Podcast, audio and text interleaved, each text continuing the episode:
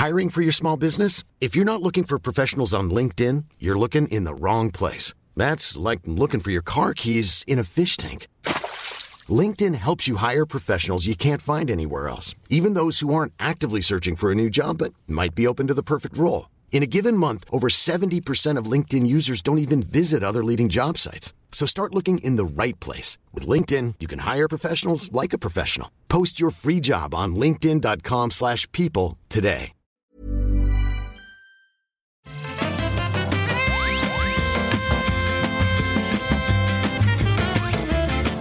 Bonjour à tous et bienvenue sur le rendez-vous jeu, l'émission on vous résume toute l'actu du jeu vidéo, on parle de consoles, de PC, de l'industrie, on vous donne nos avis, nos analyses, sauf qu'aujourd'hui, bah, c'est les vacances et c'est la fin de l'année et c'est la fin de la génération, donc on va faire quelque chose d'un petit peu différent, on va parler des jeux de la génération, ça arrive une fois tous les 7 ou 8 ans. Et comme l'émission a à peine 6 ans, bah, c'est la première fois qu'on le fait on va essayer de déterminer, de, de, de ressortir, de, d'estimer l'essence de cette génération PlayStation 4, Xbox One, et on va essayer de le faire euh, avec euh, beaucoup de bonne humeur et dans une ambiance qui sera peut-être un petit peu différente des épisodes habituels pour plusieurs raisons. D'une part, comme je le disais, c'est les vacances, on est tranquillou, et euh, d'autre part, c'est un épisode qui est communautaire, c'est-à-dire que j'ai demandé à la communauté, en particulier des patriotes les plus fervents, de me rejoindre pour cet épisode, et donc on va se faire entre nous tranquillement, on va se faire ça.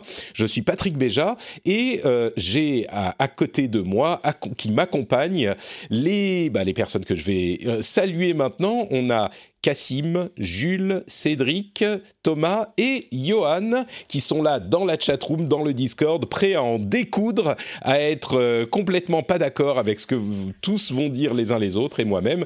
Comment vous allez tous? Vous êtes en forme? Vous êtes euh, plein d'énergie, prêt à défendre euh, vos idées jusqu'au bout, jusqu'à la fin?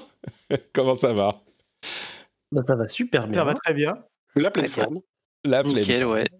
Super, super. on peut commencer à défendre. Tu disais euh, génération PS4, Xbox One, et on n'oublie pas bien sûr la, Wii U, la Switch et le PC. et la VR, attends il y a aussi. Et, la VR, bien sûr, Johan. Non, mais c'est c'est déjà, euh, tu commences, euh, tu ouvres avec une salve euh, d'hostilité hyper intéressante, Thomas. tu ouvres les hostilités, mais tu as complètement raison, parce que la première question qu'il y a à se poser, c'est euh, comment est-ce qu'on définit la génération? Et je voudrais euh, dire euh, deux, trois choses avant qu'on se lance. D'abord, on va parler des jeux de la génération, mais on va aussi parler des genres de la génération, ce qui nous permettra d'avoir une vision un petit peu plus globale de, des tendances de ces dernières années. et l'autre chose que je veux dire, c'est que on a déjà parlé, comme vous le savez, des jeux de la génération la semaine dernière avec les réguliers de l'émission, donc vous pouvez aller écouter ça si vous le souhaitez. Et puis, euh, on va se reposer sur euh, un travail que vous avez fait, vous, euh, sur le Discord, pendant des, jours et des semaines de discussion, d'évaluation bah, sur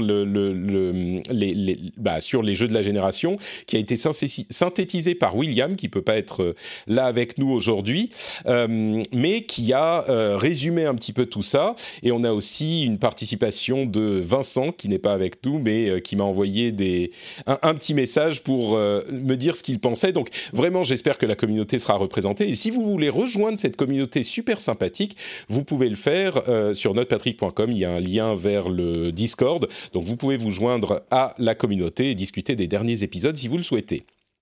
Mais donc la première chose effectivement à déterminer là-dedans, c'est euh, qu'est-ce que c'est que la génération? Parce que alors, je pense que tout le monde sera d'accord pour dire qu'on y inclut euh, la PlayStation 4 et la Xbox One. Ça, c'est la base. Mais après, euh, est-ce que la Wii U, qui a commencé bien avant la PlayStation 4 et la Xbox One, elle, est de cette génération?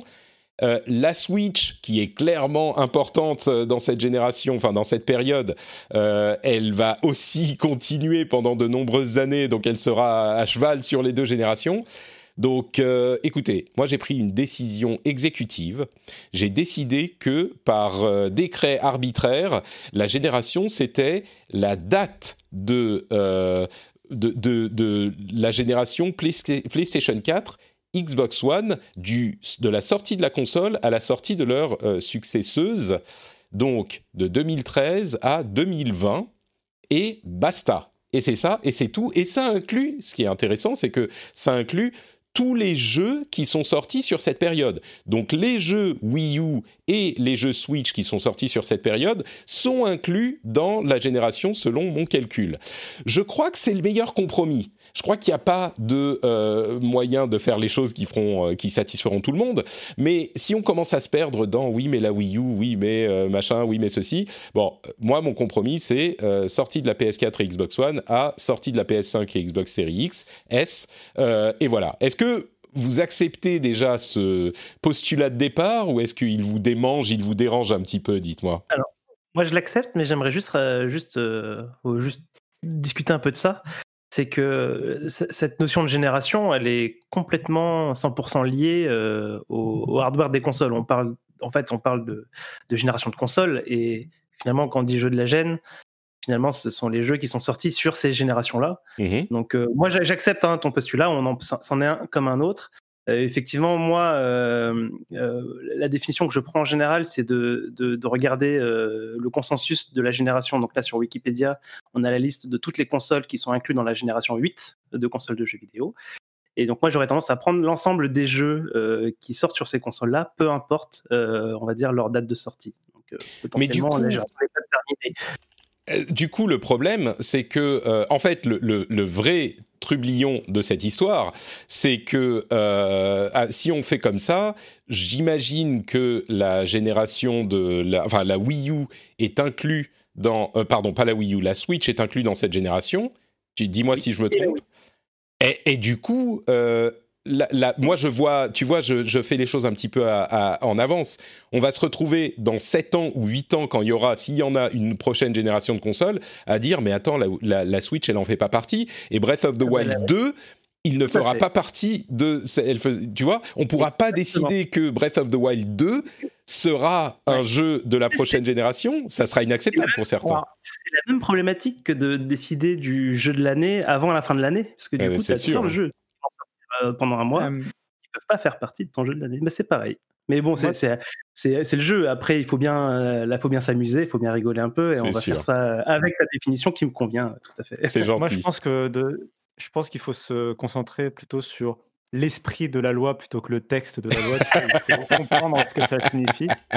Et euh, donc, pour moi, je suis du genre à prendre, par exemple, les jeux qui sont sortis sur Wii U, même s'ils sont sortis un an avant la PlayStation 4, mais arrêter la génération quand même au lancement de la PlayStation 5. Tant pis si la Switch elle est sur deux, s'il y a des jeux Switch qui sont sur un peu à cheval entre les deux. Mmh. Mais d'une manière générale, voilà, faut comprendre un peu. Bon, c'est un peu dans cette période de, temps, parce qu'en plus il y a des, il y a, plein d'exceptions, surtout que c'est un peu la génération des exceptions, puisque à ce moment-là, est-ce que par exemple un The Last of Us Definitive Edition sur PlayStation 4 qui est sorti donc en je sais pas peut-être en 2014 quelque chose comme ça ou en 2015 compte comme un jeu de cette génération, alors que ce n'est qu'une réédition d'un jeu sorti à l'origine sur PlayStation 3. Ah, Là, ça commence à devenir difficile. On va pas la discussion sur les remasters. Non, mais voilà. Bah, c'est ça. Non, mais c'est une discussion qu'on pourra, qu'on pourra, enfin, qui pourrait avoir lieu d'être les remasters de jeux qui sont sortis. Euh.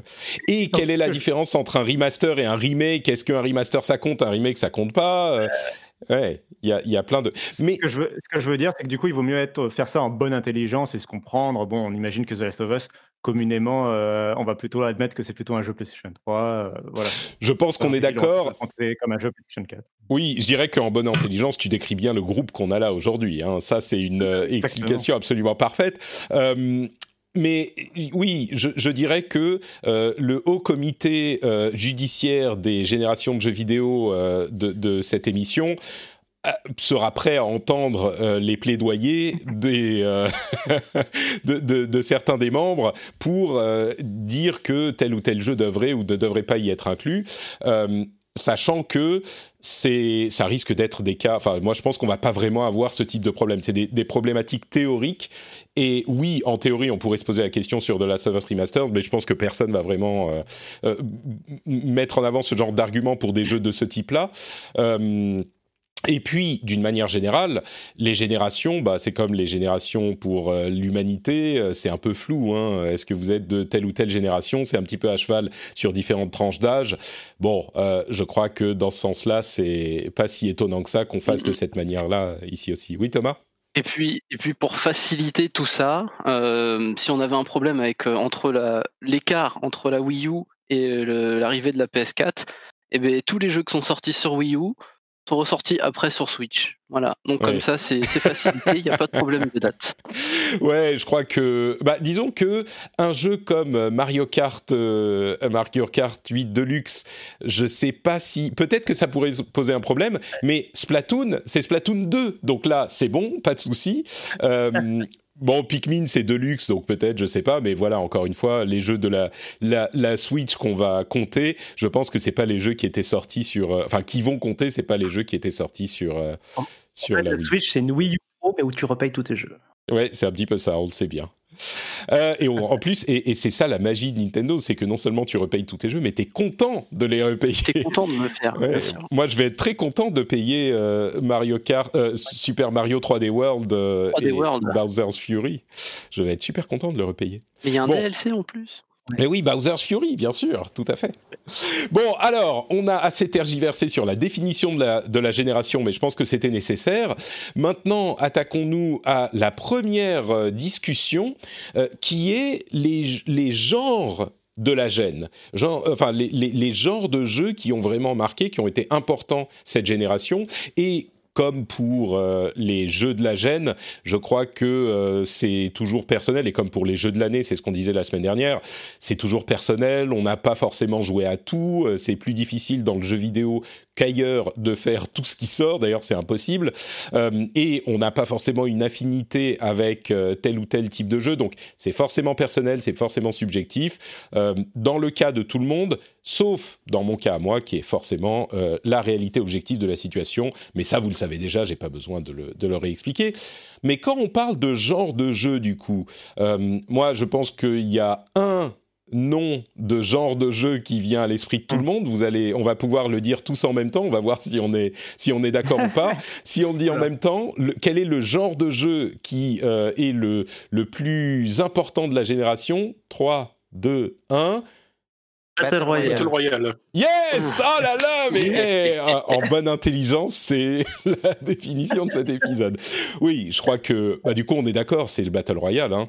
Même En si oui, oui, euh, C'est- industriel. c'est le c'est le vraiment la deuxième moitié de la génération. Il est sorti quand P- PUBG qui qu'on oublie un petit peu aujourd'hui euh, vu la prévalence des autres Euh, types du genre. mais- 2000, euh, 2017, il me semble.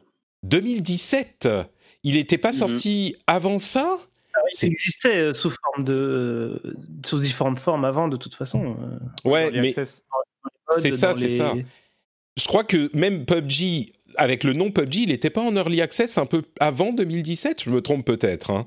Ah non, il est sorti début 2017 en early access et ils l'ont rushé Mhm. euh, à la fin de l'année 2017 et, et ça nous posait la question de savoir si ça allait être le jeu de l'année ou pas. Je m'en souviens, ouais.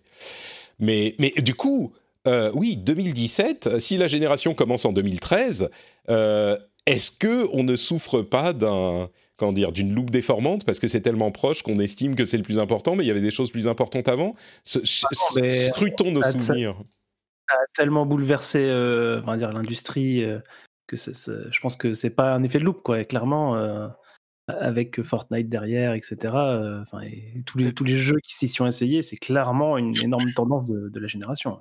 Ouais. Et puis moi, il- il- on, on disait souvent, un peu avant ça, que le, le, le jeu vidéo, pas, pas qu'il tournait en rond, mais tu sais qu'on avait fait un peu le tour des genres. Tu vois, après la Mhm. génération 93-98, on avait un, un peu un peu tout fait et finalement PUBG il arrive et il nous euh, il nous dit mais non regardez on peut encore créer des trucs alors évidemment c'est pas le seul hein, il y a- on peut avoir mais euh, voilà, le, le Battle Royale, c'est vraiment arrivé avec euh, PUBG et euh, son, son créateur Brendan Green qui avait commencé avant avec son mode sur Arma Le 2 Arma, ouais, bien sûr.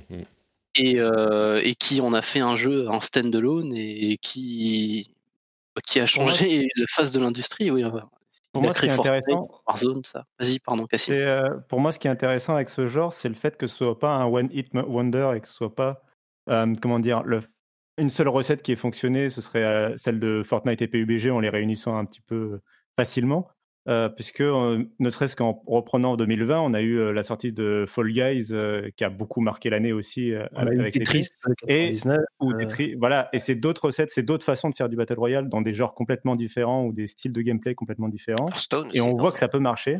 Il y a plein de je pense qu'il y a plein de façons de faire du, battle royale et de l'appliquer à plein de types de jeux. Et ça, c'est là où je trouve que ça montre à quel point c'est intéressant comme création de genre ou comme en tout cas renouvellement de genre et à quel point ça a été impactant. C'est qu'on voit que ça s'arrête pas juste à des TPS compétitifs, mmh. un peu voilà.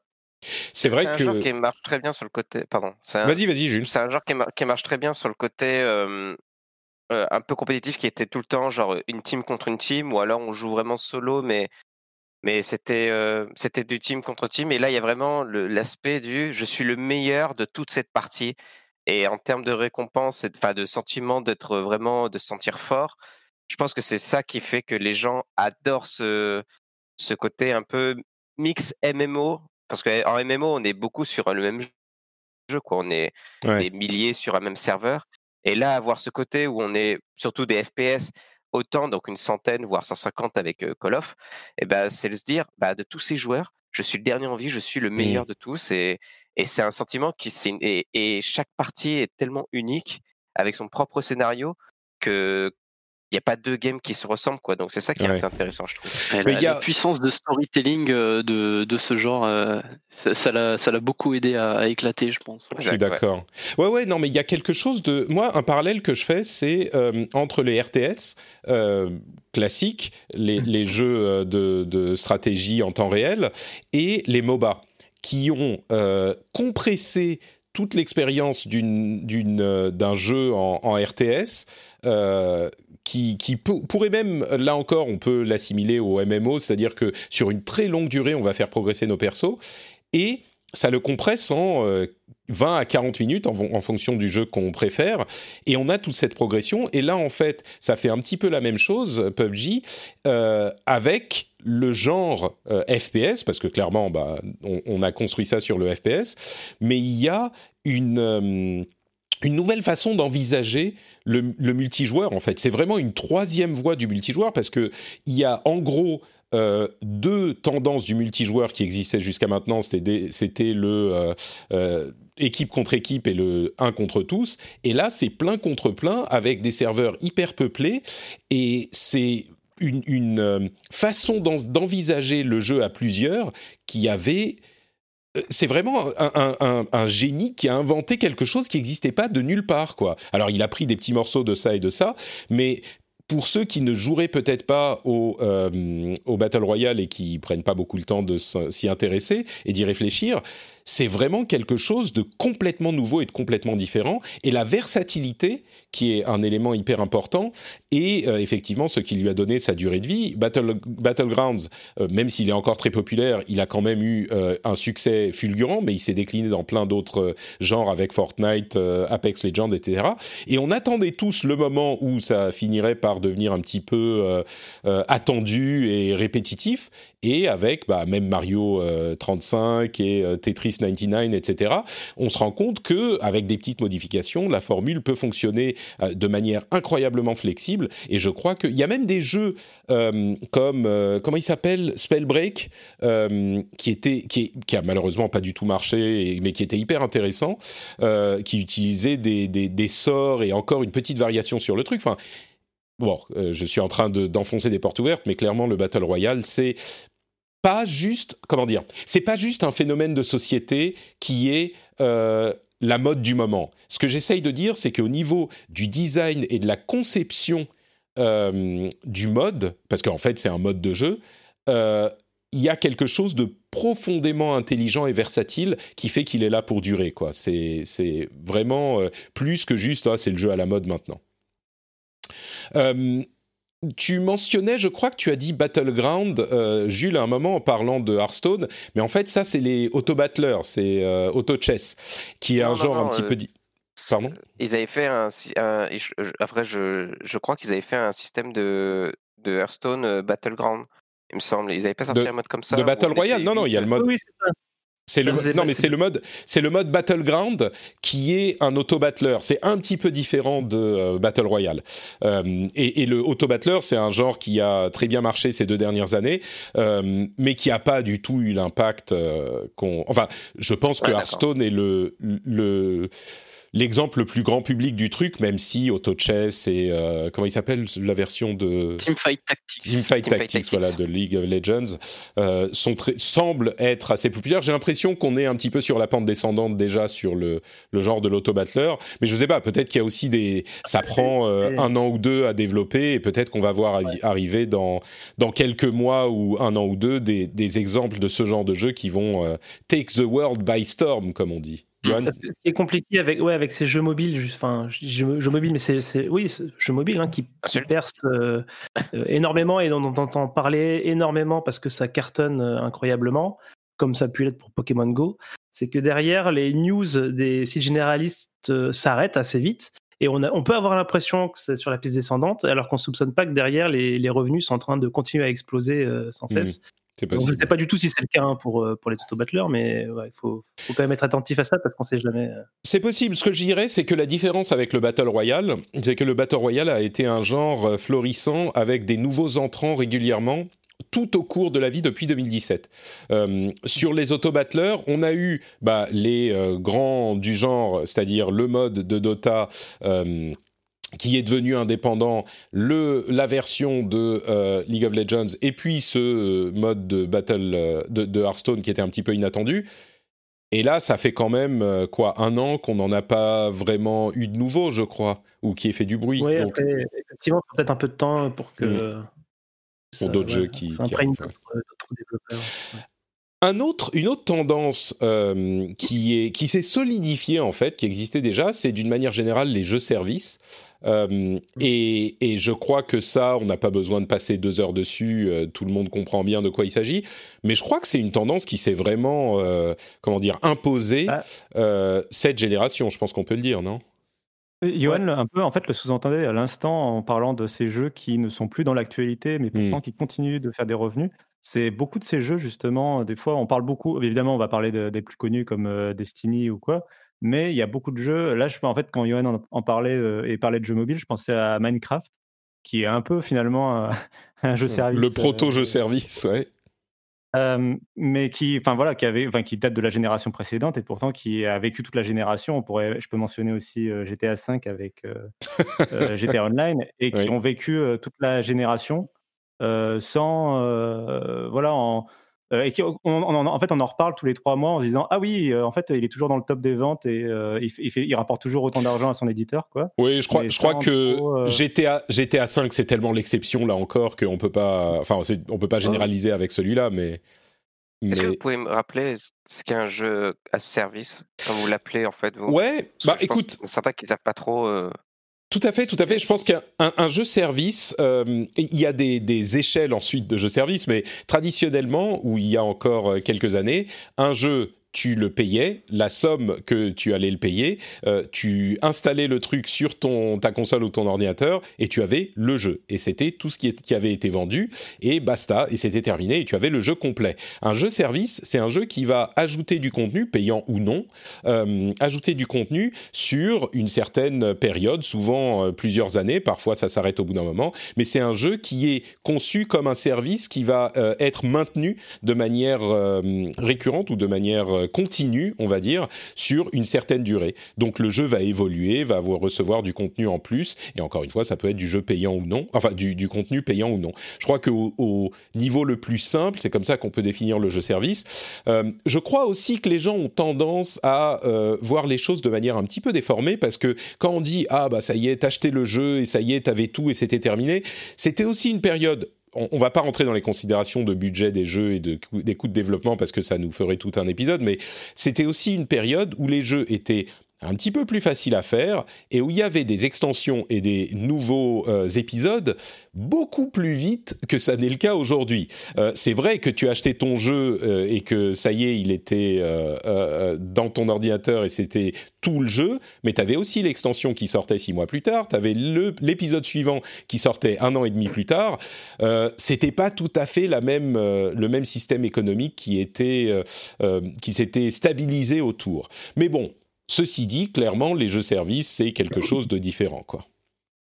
Ouais, j'aimerais du coup bah, ajouter quelque chose là-dessus, c'est que euh, cette nouveauté entre guillemets de, du foisonnement de jeux-services fait qu'on a des jeux qui, apparaissent, enfin moi, en tout cas qui m'apparaissent comme des jeux de la génération entre guillemets, euh, pour la simple et bonne raison que ces jeux m'ont accompagné euh, de, du tout hmm. début de la PS4 à, et voir qu'ils continuent même sur PS5. Donc ouais, je pense particulièrement à Destiny, mais effectivement c'est un jeu donc j'y ai joué chaque année depuis la sortie de la PlayStation 4. Donc euh, c'est une réflexion que je me faisais depuis euh, il y a quelques, je sais il y a quelques mois ou peut-être un an. Euh, et je sais que certains d'entre vous aiment bien se moquer gentiment de moi quand je parle de Destiny parce que j'en parle tout le temps, mais c'est vrai que, comme toi, Johan, et comme certains d'entre nous dans, chez les auditeurs, c'est un jeu dont je me suis rendu compte que discrètement, euh, sans que je me, je m'en aperçoive, eh ben oui, il m'avait accompagné depuis la PS3 même parce qu'il était sorti sur PS3 à l'époque. Euh, il m'a accompagné depuis Destiny 1 sur toute la génération. Et alors, j'y ai peut-être pas joué tous les jours pendant euh, 7 ans, mais régulièrement, tous les quelques mois, je replonge pendant euh, quelques semaines au pire. Euh, au pire, ça veut dire quand c'est pas trop long, euh, une ou deux semaines. Et puis, j'y prends énormément de plaisir. Et de, de cette manière, c'est vrai que ça pourrait être le jeu de la génération pour les gens qui se sont plongés dedans, quoi. Et ça, ça vient, ça vient directement du PC en fait, parce que du coup, mmh. c'est exactement ce que font les, les MMO depuis maintenant très très longtemps. Hein. WoW, ça, on arrive sur les 15 ans, 15 euh, ans que je joue à WoW euh, très régulièrement. Donc oui, oui, c'est pas, c'est pas impressionnant en soi, mais en tout cas dans l'univers console, c'est quand même très notable.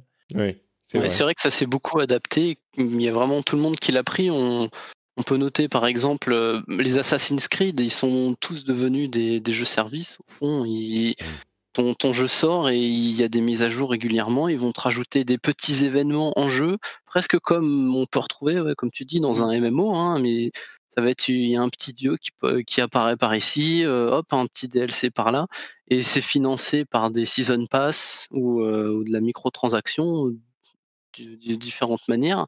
Et même Nintendo s'y est mis, hein, c'est pas les rois du online, mais au final, euh, bah, Smash Bros, tu as du contenu régulier dans, dans, Smash Bros, que ce soit des events ou des nouveaux personnages, pareil, accompagné d'un refinancement perpétuel. Ouais, ouais, oui, bah, Animal Crossing aussi. Ouais. Mmh. C'est un, c'est un, une des choses auxquelles je faisais allusion dans la description départ. Il y a différentes échelles de jeux-services, mais c'est vrai qu'aujourd'hui, euh, tous les jeux, enfin une immense partie des jeux sont plus ou moins services. Et tu le signalais, Ubisoft est très fort là-dedans. Enfin tous les jeux, même euh, Immortals Phoenix Rising, qui est un relativement un jeu relativement modeste, eh ben tu peux acheter des trucs. Il y a des trucs dans le jeu. Tu peux débloquer des, des euh, cosmétiques ou des non cosmétiques d'ailleurs, je crois. Euh, donc oui, il y en a plein, plein qui sont plus ou moins services, quoi. Et bon, ça, ça a à voir avec d'autres choses, mais. Oui, bah tout ça c'est aussi le fruit d'un travail qui avait commencé sur PlayStation 3 à l'époque euh, avec les, le système de season pass, les DLC. Mmh. Ah, les pas forcément toujours des grosses extensions et qui étaient plutôt par exemple tu rachetais, tu achetais individuellement tes maps pour Call of Duty et compagnie. des choses comme ça. Et, enfin, en fait, la pire idée d'ailleurs. Je, mentionne, tu dis acheter individuellement les, les, maps ou acheter des packs de, de cartes et les. C'était horrible parce que ça fracturait la base installée euh, et c'était vraiment pas une bonne solution, quoi. Bah, ça a tué un des premiers jeux de la génération qui était euh, Titanfall, qui mm. justement n'avait pas euh, de contenu gratuit additionnel. Ils ont, ils ont voulu tout faire payer et en fait la, la, communauté s'est très rapidement fracturée alors que la base du jeu était plutôt bonne et c'était un jeu mm. exclusivement multijoueur. Euh, mais, euh, mais voilà, donc c'était justement ce, ce, tournant qui a été mal pris pour eux. Mais c'est là qu'on sent que ça. Il y, a une grosse. Euh... J'ai pas le bon verbe, mais ça, c'est devenu très mature pendant cette, euh, pendant cette mmh génération. Mmh. C'est là qu'on voit que ça, ça, a bien survolé et bien dans, dans tous les sens. Ils, ils sont très bien adaptés à ça. Bon, on va avancer parce qu'on a déjà fait pas mal de temps sur les jeux services, mais c'est certainement un aspect important. On pourrait parler des Battle Pass, qui est peut-être la forme la plus mature euh, de microtransactions qui qui qu'on est aujourd'hui. J'ai l'impression que, allez, c'est le truc qui euh, hérisse le moins les gens dans les microtransactions. On pourrait parler de lootbox, euh, qui est sans doute le truc qui hérisse le plus euh, les les gens et les joueurs dans la génération. Et je pense que certains d'entre vous auraient beaucoup de choses à dire, mais ça serait encore une fois un épisode euh, complet à soi tout seul. Ça C'est peut-être une des tendances, alors là peut-être euh, de manière un peu plus controversée, une des tendances de la génération aussi, mais je crois qu'elle est un petit peu sur la voie de, enfin sur la porte de la sortie, quoi, les, les loot box. Et, Euh, et des chances qu'elle soit exclusive à la génération, euh, Ouais. la génération précédente. C'est possible, c'est possible, remplacé avantageusement par le, les Battle Pass. Euh, et puis, puis- puisqu'on parle de ça, Vince mentionnait dans son email les jeux mobiles que on pourrait, à côté desquels on pourrait passer, euh, qui sont euh, une, grosse tendance, à la fois en, en bien et en décevant entre guillemets, parce que euh, certains auraient pu, enfin certains prédisaient, et je, fais souvent cette différence entre les journalistes tech et les journalistes gaming. Les journalistes tech estimaient déjà que les prochaines consoles allaient être les dernières à l'époque de la PlayStation 3 et de la Xbox One, parce qu'ils pensaient que tout le monde n'allait jouer que sur mobile. Bah ça s'est pas réalisé. C'est- Pardon, Cassim Là, je me sens attaqué, je dis, euh, je dois, je dois représenter mon crew, là, j'ai l'impression. Non, mais toi, t'as as, un pied dans les deux, dans les deux mondes. euh, Oui, et puis, mais, euh, mais, mais oui, les, les, ça, ça ne s'est pas produit. D'une part, les consoles sont là euh, clairement pour rester. La Switch a un succès phénoménal et propose une euh, une composante mobile, euh, mais les jeux mobiles en eux-mêmes, euh, alors les choses auront peut-être euh, changé d'ici quelques, avant la publication de cet épisode, mais les jeux mobiles ont dans l'ensemble trouvé leur public, mais un public qui est différent de du, du public des jeux que j'appelle traditionnels, console et PC. Bon, sans rentrer dans tous ces détails, je crois qu'il est indéniable que les jeux mobiles sont là, euh, très très présents, et le fait que j'en parle après avoir mentionné Lootbox est peut-être pas complètement innocent, mais euh, ils sont très présents. Mais je crois que la fusion des deux communautés ne s'est pas opérée. Euh, Peut-être qu'on pourrait arguer du fait que Pokémon Go est universel, mais c'est peut-être l'ex- l'exception plutôt que la règle, je crois. Après, on a aussi, on est aussi arrivé dans la génération où il y a des jeux maintenant cross-platform entre le mobile et, euh, et le PC, voire les consoles. Donc euh, il y a du Fortnite, euh, même PUBG, enfin Call of Duty, Fortnite, tout ça, sur mobile. forte. Alors, euh, il y a des jeux qui sont vraiment cross généra enfin cross plateforme et euh, où on peut jouer les uns contre, contre les Oui, autres. oui. Et puis il y a des jeux qui, qui sont déclinés sur les deux types de plateformes.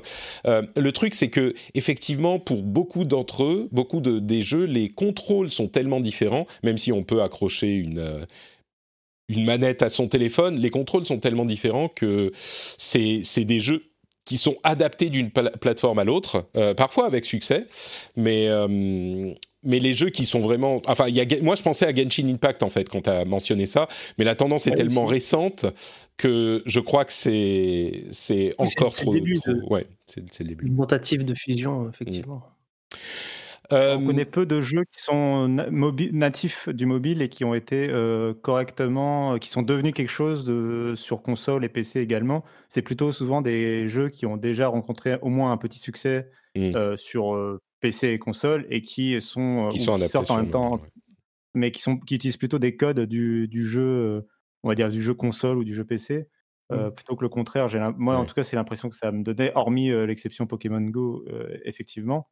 Euh, bon, après, il est- on sent quand même l'impact, de- sans avoir tué les consoles, on sent quand même l'impact du jeu mobile, je trouve, euh, dans l'industrie, ne serait-ce que sur le- les consoles portables, quoi, puisque euh, bah, la PS Vita, a priori, n'aura pas de. Enfin, pour l'instant, euh, il n'y a pas de nouvelle génération de PS Vita, et la nouvelle génération de la 3DS, c'est la Switch, et on pourrait arguer un peu du fait que euh, bah, c'est une console hybride, du coup, qui n'a plus. Enfin, il n'y a plus de console qui, hormis la Switch Lite, il n'y a plus de console. Euh, 100% portable euh, euh, sur le marché. Et je pense qu'il y a aussi là euh, un effet, même si c'est pas un effet direct, euh, au moins un effet de, de la popularisation du, du jeu mobile. quoi. C'est vrai, ouais. Puis Euh, ça va être dur de revenir en arrière maintenant que la Switch existe et qu'on sait qu'on peut faire Oui, télé ça. plus euh, portable.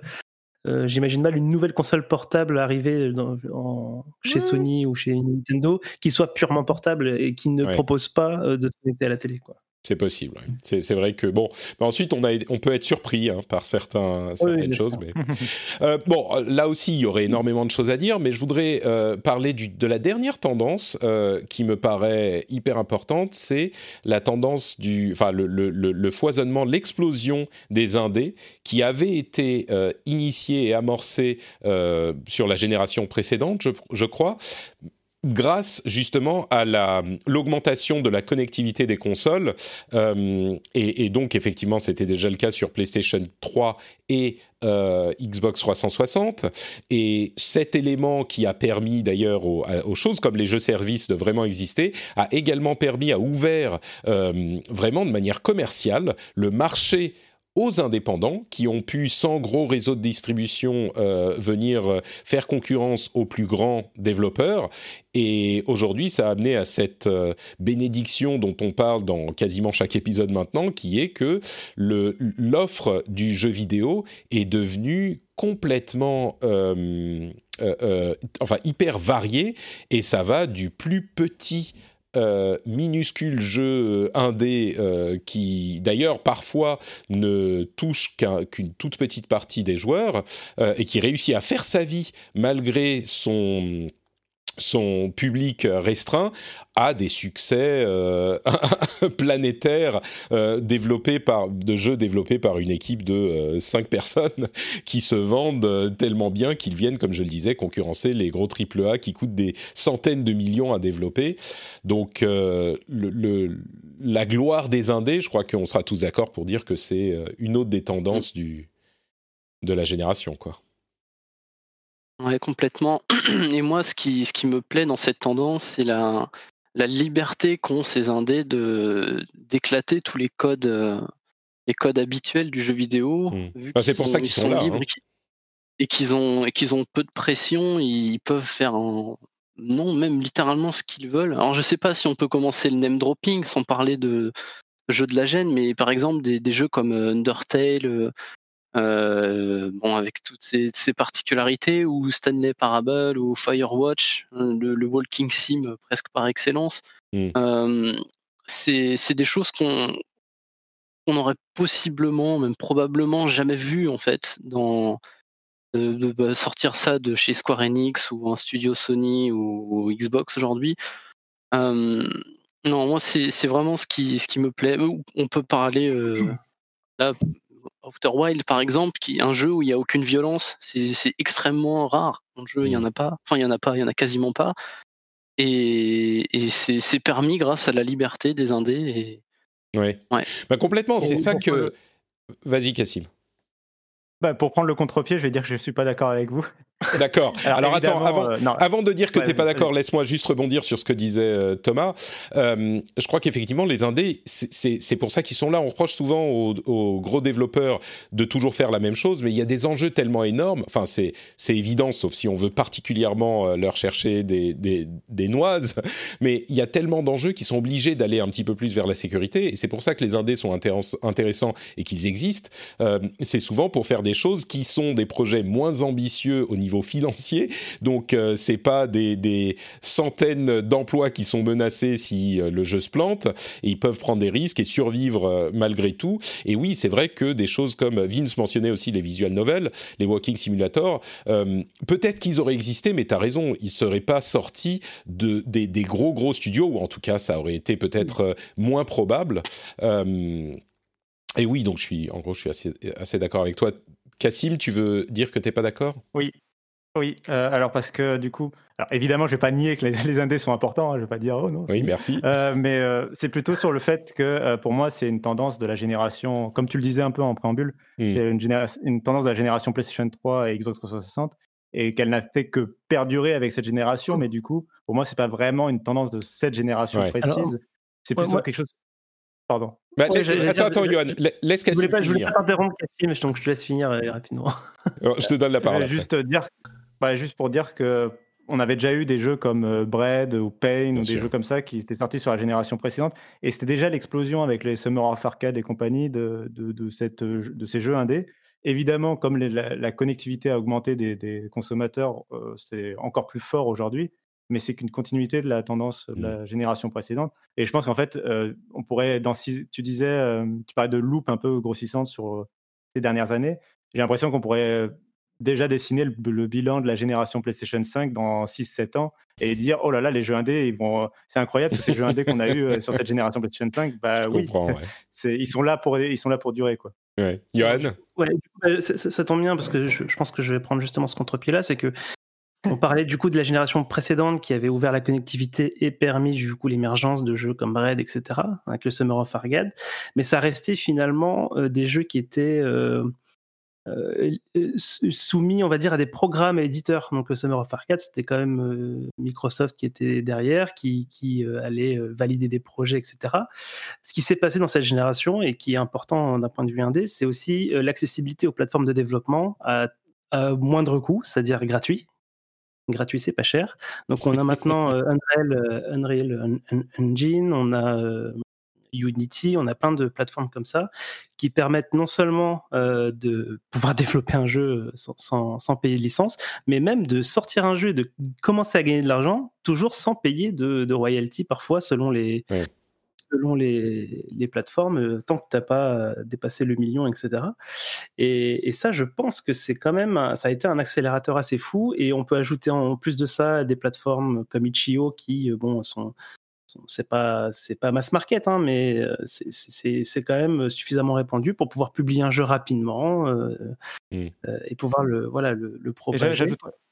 pour aller dans ton sens quand même, j'ajouterais aussi la multiplication des offres pour le consommateur, type euh, le PlayStation Plus ou les jeux gratuits sur l'Epic Game Store ou ce genre de choses, qui permettent des fois de mettre en avant euh, des jeux.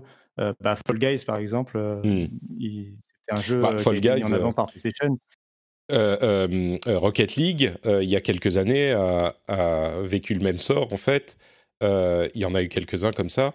Je, je dirais, Cassim, je pense quand même qu'on peut tout à fait défendre l'argument que ça a commencé avec la génération précédente, mais je dirais que, d'une part, il y a une poignée de titres qui sont euh, vraiment mémorables.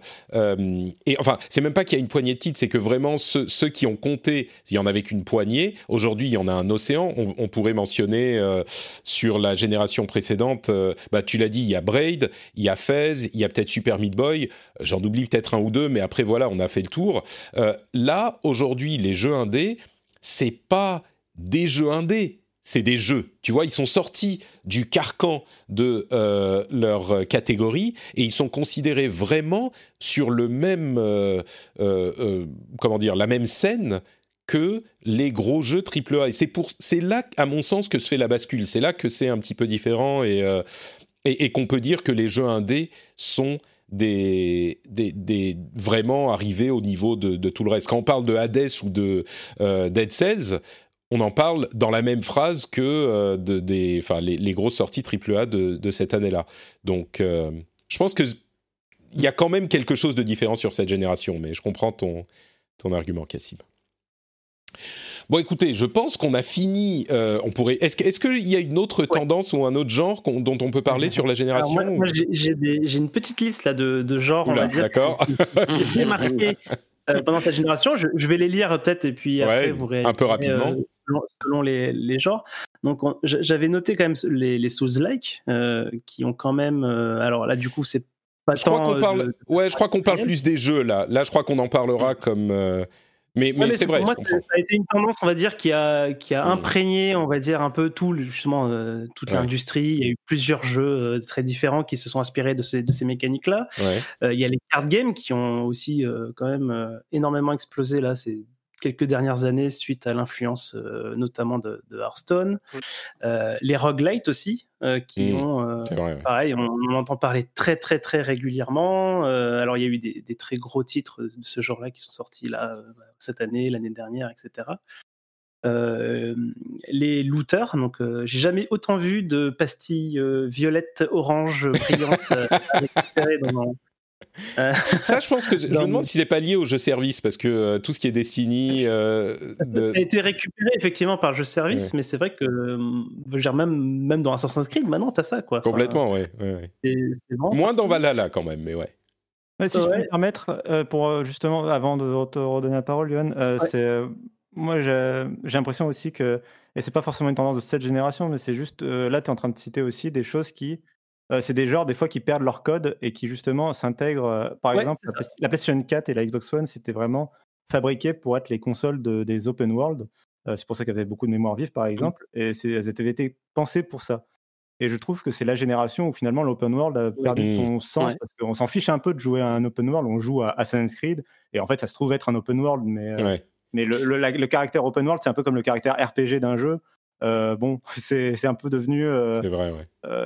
Ça, ça s'est intégré à tout, ouais, un code du jeu, des jeux en général, ouais. Mmh. Ouais, Johan, vas-y, c'était tout ou t'en avais J'ai rajouté le, le, genre horreur parce que c'est lié aussi à, Ouais, on commence à, étirer un petit peu le, la définition quand même. Ouais, non, mais alors en fait, c'est que du coup, avec, alors c'est arrivé pour moi, ce, ce, genre-là, il a, il a repris un peu en intérêt, justement avec les walking sim, où il y a eu pas mal de walking sim, ambiance, on va dire, euh, bah, hmm. horreur, etc. On a eu la VR qui a appuyé euh, ce truc-là. Euh, et, je, et, ça a permis notamment, on va dire, à Resident Evil à s'inspirer mhm. de cette, cette influence-là pour revenir euh, vraiment en état, euh, on va dire, de grâce, c'est peut-être un peu exagéré, mais en tout cas critiquement apprécié, ouais. Dans le licenciement, voilà, apprécié. du coup, en, s'étant nourri de, ces choses-là. Du, coup, tu évoques la réalité virtuelle. C'est, on n'a pas encore prononcé ces, ces deux mots, et pourtant c'est, clairement c'est clairement dans cette euh, période, euh, si on définit la génération entre 2013 et 2020. Euh, je vous avoue que j'ai pas énormément de choses à dire sur la réalité virtuelle et je suis sûr que ça va énerver beaucoup de fans de réalité virtuelle. On n'a pas non plus mentionné le, le game streaming qui lui est quand même naissant à ce stade.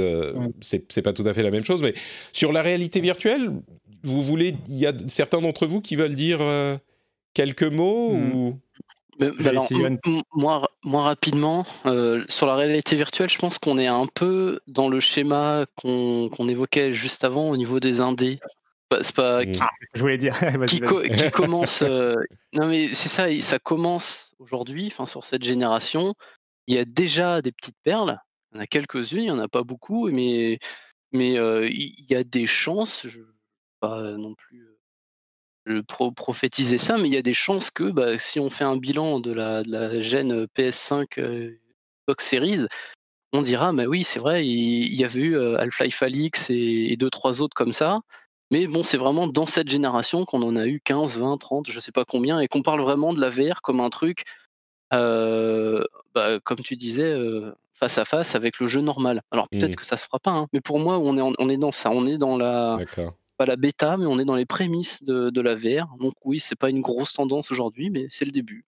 Cassim, tu voulais dire un peu la même chose C'est à peu près ce que je voulais dire. Euh, non, mais je ne vais pas répéter ce qui, D'accord. Bah, c'est à peu près dans le même sens. moi, je, c'est moi qui vais prendre le contre-pied euh, euh, aujourd'hui. Je vous avoue que la VR, je crois que c'est un truc qui va rester relativement niche. à ce stade, on a quand même eu des années de, tentatives de développeurs qui ont essayé d'en faire quelque chose de vraiment universel. Et je veux pas diminuer le plaisir que prennent les fans de VR à jouer en VR. C'est très certainement quelque chose qui plaît beaucoup à ces gens-là, mais je crois qu'on est encore assez loin d'un de toute la d'un moment où les conditions seront en place pour euh, pour, étendre l'attrait de la VR euh, au grand public. Et je crois que ça passera peut-être par quelque chose comme euh, Apple qui sortira un casque de réalité augmentée, à terme un truc de réalité virtuelle, mais sous la forme qu'on connaît aujourd'hui, les casques de réalité virtuelle qui sont soit autonomes, soit non, euh, qui sont vendus par différentes sociétés pour jouer à des jeux tels qu'on les a connus jusqu'à maintenant, je crois qu'on en est encore, on est très loin d'un appel, mm. euh, enfin d'un attrait général. Peut-être que dans cinq ans, on aura des casques sans fil euh, connectés à nos machines de, de, nouvelle génération qui donneront quelque chose de vraiment convaincant, mais c'est tout bête, hein. Mais le fait qu'il faille de l'espace pour y jouer, eh ben, c'est encore un truc qui est un incompressible. Et, euh, Oui. et, et surtout, et surtout, j'ai franchement, j'en ai essayé beaucoup des jeux en VR. Pas tous. Je suis sûr qu'il y a des gens qui vont me dire ah mais non, faut essayer celui-là. Mais l'une des caractéristiques les plus fréquentes que je perçois chez les fans de réalité virtuelle et qui m'horripile un petit peu, je vais être honnête, c'est des gens qui sont convaincus que la raison pour laquelle la VR ne prend pas, c'est que le grand public n'a pas essayé la VR et que si tu essayes la réalité virtuelle et que ça te plaît pas, c'est que quelque chose ne, c'est qu'il y a un truc qui, qui, s'est cassé dans la logique de la réalité quoi. Ils peuvent pas accepter que quelqu'un ait essayé de la VR et qui disent ouais bon c'est sympa mais voilà. Et il y a des gens qui sont vraiment euh, comme des, des, fans d'une équipe de foot qui sont convaincus que la seule chose qui manque pour à la suprématie de la VR, c'est le fait que les gens l'essayent. Et je suis désolé, enfin bon, après on confronte nos interprétations, moi je pense pas, moi je crois qu'il y a vraiment un déficit du fun et de tout un tas d'autres facteurs euh, de la Je VR aujourd'hui. Pour toi, ça va être comme le motion gaming de la génération précédente? Non, je pense qu'il y a quand même. Euh. Alors, c'est c'est quand même beaucoup plus valide que ça. Je pense qu'il y a des vraies expériences sympas. J'en ai parlé dans l'émission à de nombreuses reprises. Il y a un potentiel waouh qui est très fort avec la VR. Et moi, je l'ai eu. Moi, je me suis- j'ai été très impressionné par la VR. Mais on n'a pas encore réussi à le synthétiser, à le cristalliser dans quelque chose de vraiment euh, euh, convaincant sur plus que cet effet waouh. Et ça va peut-être arriver. Peut-être que euh, l'avenir me donnera, me donnera tort. Et j'espère que dans 5 ou 7 ans, on dira, ah bah voilà, c'était effectivement les prémices, comme disait Thomas. Mais à ce stade, je suis vraiment sceptique. Quoi. On va dire que je ne suis pas en train de dire non, pourtant, c'est moi, comme y a, y a- y a- un- non plus, enfin, je tiens à dire que je, je, je sais pas si ça va le faire. Je dis que ça peut arriver. Ouais. Je, je, je sais pas si ça va fonctionner, mais il y, a- il y a quelque chose que je trouve intéressant quand même, c'est que quand bien, enfin, on, on entend vraiment beaucoup, hein, la VR, ça prend pas, il y a beaucoup de moqueries aussi euh, là-dessus. Hein. Ah, vous- ça fait 4 ans que vous dites c'est de la VR, ça. Mais cependant, il y a quand même, j'ai j'ai l'impression qu'il y a cette envie de l'industrie de, de la voir arriver euh, à l'E3. On a maintenant, c'est un, il y a un, il y a un- plan, a un pan, un pan de l'E3 qui est consacré à la VR. On a des ces sites qui font des jeux de l'année, ils en parlent aussi. C'est quoi le meilleur jeu de l'année en VR ça?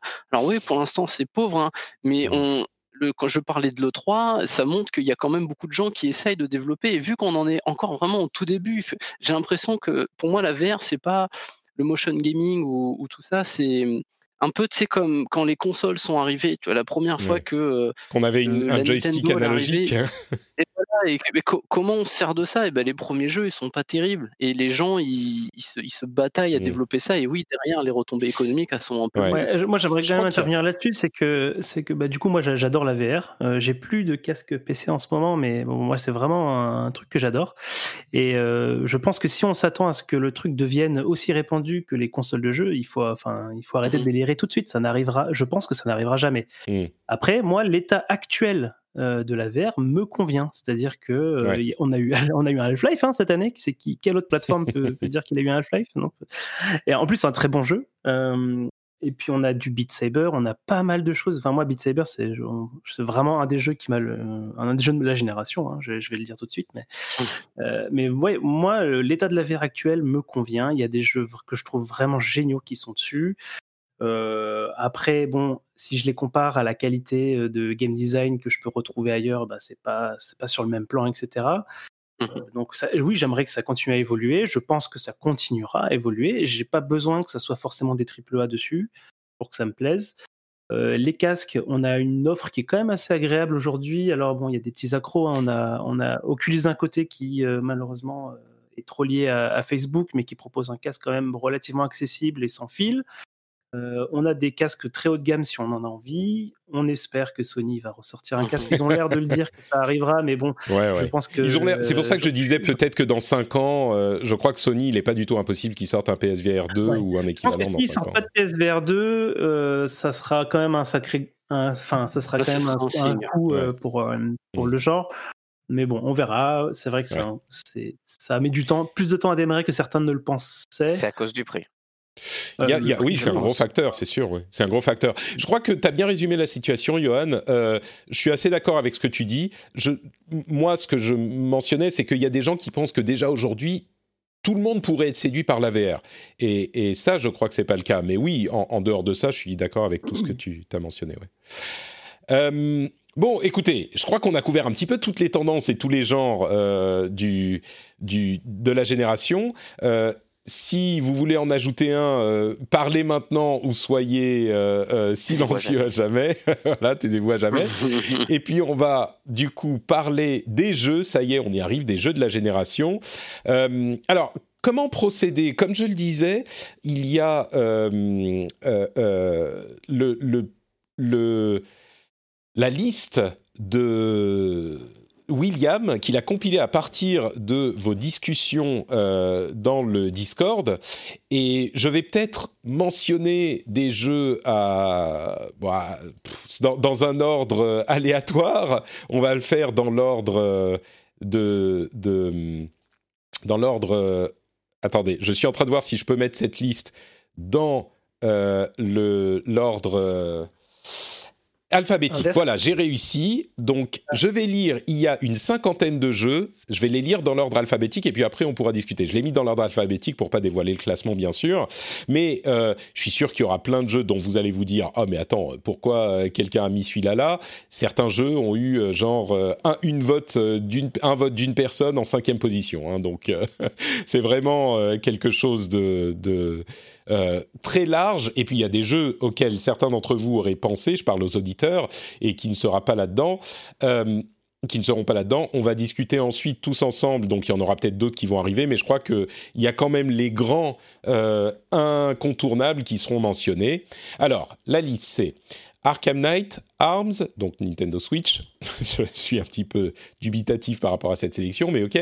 Euh, Assassin's Creed Origins, Astral Chain, Battlefield 1, Bloodborne, Celeste, Civilization 6, Dark Souls 3, Darkest Dungeon, Dead Cells, Detroit Become Human, Dishonored, euh, Dishonored 2, pardon, Doom, Final Fantasy XIV, Shadowbringer spécifiquement, Fire Emblem Three Houses, Firewatch, Fortnite, Forza Horizon 4, Ghost of Tsushima, God of War, Golf Story, Half-Life Alyx, Hellblade Senua's Sacrifice, Earth Story, Hitman 2, Hollow Knight, Horizon Zero Dawn, euh, Life is Strange Season 1, Metal Gear Solid 5 The Phantom Pain, Nightcall, Outer Wilds, Overwatch, Paper Mario The Origami King, Persona 5, Persona 5 Royal, PlayerUnknown's Battleground, Red Dead Redemption 2, Rocket League, Sekiro, Spider-Man, Stardew Valley, Streets of Rage 4, pour jeu de la génération quand même, euh, Super Mario Odyssey, The Last of Us Part 2, The Legend of Zelda Breath of the Wild, The Witcher 3 Wild Hunt, euh, They Are Billions, Uncharted 4, Unravel 2, Valorant, Watch Dogs 2, Wolfenstein, The New Order. Alors, ça fait beaucoup de jeux. Euh, J'imagine qu'il y a quand même euh, des gens qui, encore une fois, en mettraient d'autres ou euh, en sortiraient certains. Est-ce que vous voyez des jeux que vous rajouteriez à cette liste que vous n'avez pas entendu et dont vous pensez qu'ils qu'ils devraient être considérés par le public comme jeux de la, jeux de la génération? Euh, Commençons, on va là aussi faire dans l'ordre alphabétique. Euh, Cassim, Mhm. est-ce qu'il y a un autre jeu que tu, tu ajouterais? Là, comme ça, depuis temps blanche, Non. euh, je, je- je pensais à Dragon Quest 11 euh, qui a réussi à quand même. Mais je le mentionnerai pas pour jeu de la génération, mais tu vois, pour moi, il serait dans les jeux de la génération, on va dire. Ah oui, mais quand même, euh, c'est pas un jeu auquel je pense forcément. Euh, Bah, en en ouais, deux mots, tu peux nous dire pourquoi? Ah, pour moi, il a. bah, moi, je voterais plutôt pour Persona 5 si je devais choisir entre les deux. Mais euh, pour moi, Dragon Quest 11 est à mentionner parce que c'est euh, une.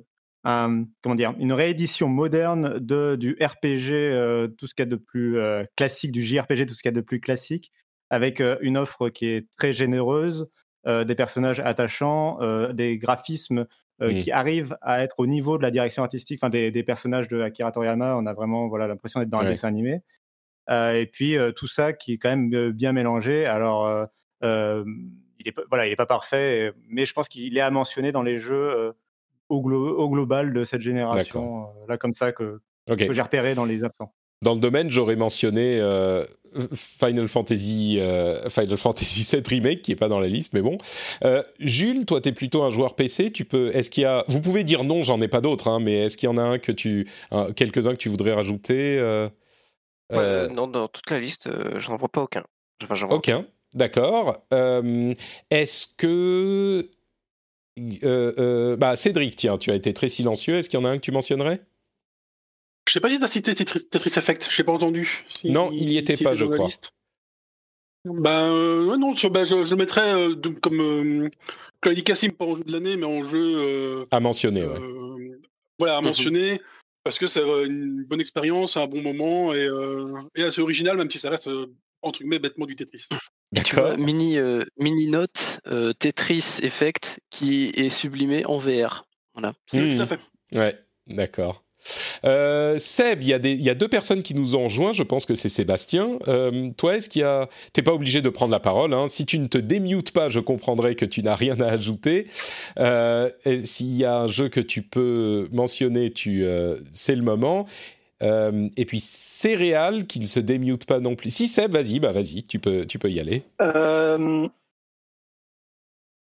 Non, j'aurais rien à rajouter. euh, tout ce que j'ai mis, parce que j'aurais mis en 6, 7, 8, ils sont cités de toute façon. D'accord, bon bah très bien, ok. Euh, Céréal, euh, du coup, tu peux me dire ton prénom si tu, tu, tu veux en rajouter un Salut. déjà? Salut, ça se prononce Cyril en fait. Ah, c'est Cyril, mais je suis con. Cyril, Ah, euh, tombant sur le live, donc je me suis dit j'allais écouter, mais c'est vrai que d'habitude je suis plus en différé. D'accord, d'accord, il n'y a pas de souci. Euh, donc bon, euh, je comprends que tu n'as pas un jeu à ajouter. C'est vrai que la liste est déjà un peu longue hein, quand même. J'ai Euh, voté quand même. hein. pardon? Si j'ai voté quand même, mais j'ai Très pas bien, très bien. Euh, Thomas, est-ce qu'il y a un jeu que tu voudrais Je- ajouter? Je, alors je sais plus s'il est dedans. Tu as parlé de Hades ou pas? Il est, Je sais plus s'il était. Alors, je crois il qu'il n'était n'est pas, pas. sorti au moment où on l'a où on Vous en fait, mais il parliez, y avait c'est déjà vrai, des gens ouais. qui avaient joué. euh, Mais oui, alors c'est vrai qu'il est arrivé il y a très peu de temps à Hades, donc on n'a pas, on peut dire, on n'a pas eu le temps de l'ingurgiter et tout ça, mais non, clairement, pour moi, il va marquer un peu. Johan, il parlait tout à l'heure du, roguelite, qui était un des genres, un des genres de la génération, et lui, je pense qu'il arrive tout en haut de, cela, ou aller en top 2, top 3, je sais pas, mais sa narration qu'il a intégrée dans le jeu, enfin, ouais, c'est un jeu génial, tout simplement, Ouais, déjà, ouais. donc, euh, donc ouais, il, il aurait sa place, même s'il arrivait tout à la fin, il- Ouais. peut, il peut se débattre dedans, ouais. Je comprends. J'aurais, j'aurais peut-être euh, été hésitant à dire que ça serait le, le jeu de la génération, mais en tant qu'effectivement, en tant que symbole du roguelite, euh, comme le roguelite le plus abouti et qui le sublime presque, on en parlait dans l'épisode de la semaine dernière sur les jeux de l'année, euh, je crois que oui, il pourrait être dans cette conversation, c'est vrai. Euh, Vincent nous rejoint également. On, a, on t'a mentionné euh, plusieurs fois dans l'é- l'émission déjà, Vincent.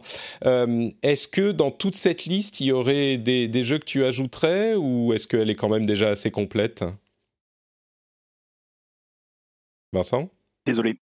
Oui, désolé. Non, elle est déjà pas mal complète. J'ajouterais juste peut-être un jeu dont j'ai oublié le nom, qui est le jeu de deck building ulti- ultime en fait, en gros, où tu montes dans un donjon. Euh, Slay the Spire. Slay the Spire Oui, Slay the Spire, ouais, tout à fait. d'accord. Comme jeu de la gêne, carrément, d'accord. Ok. Pas jeu de la gêne, mais je pense qu'il a marqué la génération. C'est pas le jeu, hein, clairement, c'est pas le Mm. jeu, mais je pense que ouais, il a marqué la génération et il a apporté quelque chose aux jeux vidéo qui fait qu'aujourd'hui, tu rencontres quand même beaucoup de ces mécaniques dans d'autres jeux. Ah mais si, si on parle là-dedans, euh, il faudrait mentionner Hearthstone aussi. Je suis surpris, c'est vrai qu'il est sorti en 2013, donc on est limite. Euh, et puis il n'est pas sur les consoles, mais, mais du coup moi je me demande si Hearthstone quand même, euh, qui a marqué l'industrie, euh, serait pas aussi dans la conversation. Mais ok, Certainement, certainement aussi, je pense. Dans, les, j'ai- dans les jeux de deck building, ouais. ouais. Johan, tu es le dernier de la liste. Qu'est-ce que tu penses? J'ai vu quelques absents, euh, alors euh, moi qui me parle pas, mais qui pourraient, je pense, intéresser certains auditeurs. Undertale, je le vois pas dans la liste. C'est vrai. Oh là là, quel, euh, euh, quel oubli. Euh, donc c'est quand même, ouais, bon, on va pas forcément revenir dessus. dessus. Je pense que tout le monde un peu, c'est un peu de, de quoi il s'agit, mais ça a été euh, vraiment un des, des énormes cartons indés euh, de la génération, qui a marqué euh, profondément plein de personnes. Moi, musicalement, mais pas vraiment à niveau jeu vidéo. J'aurais ajouté aussi probablement Nier Automata, que je pense qu'il n'est pas. Euh, euh, Gnome. Alors je sais pas si Ouais, je crois que c'est trop le- tôt. Non, non, Gnome c'était 2012, je crois. Je- Comme j'y ai attends. joué sur. Vérifions. Ouais, non, t'as raison, t'as raison, c'est avant, Ah avant. Eh, franchement, moi qui ai une mauvaise mémoire, tu me dis Gone Home, je dis 2012. C'est pas le jeu qui a le plus marqué l'histoire du, du monde. Non, t'as raison. Ouais, c'était 2012, ouais. Mais, mais oui, de- Gone Home, clairement, moi, c'était un, un- un choc. Et, et on parlait de Walking Simulator. Bon, bref, enfin, c'est pas la génération, donc c'est pas le sujet. Euh, Je mais veux- oui. Moi, je veux, je veux name drop euh, sans justification parce que Johan, j'ai vu qu'il en citait plusieurs. Je veux quand même name- je, je me sentais coupable de ne pas les avoir cités. euh, Divinity Original Sin 2 et XCOM 2. D'accord, oui, Oui, bah, très bien. Carrément. Je, je plus sois. Et Overwatch, qu'on n'a pas cité non plus. Si, si, Overwatch y est. Overwatch y est, ouais. Euh, ce qui est, je pense, euh, ah oui, il encore. Il est même déplacé. Oui, vrai. Là, il est, il est quand même, euh, il a carrément sa place. Je me, tu, tu parlais de jeux qui nous accompagnent, euh, Overwatch. Ouais. Oh, ma- Là, depuis quelques mois, je fais tellement de choses et je suis tellement occupé que j'y joue moins. Euh, mais oui, pareil, moi, depuis 2016, même avec la période super creuse de ces deux dernières années, j'y jouais presque tous les, tous les jours. Donc, euh, c'est un peu personnel, mais même si on prend en compte l'impact sur l'industrie, enfin des, des hero shooters, euh, il y en a une sacrée catégorie, une sacrée flopée.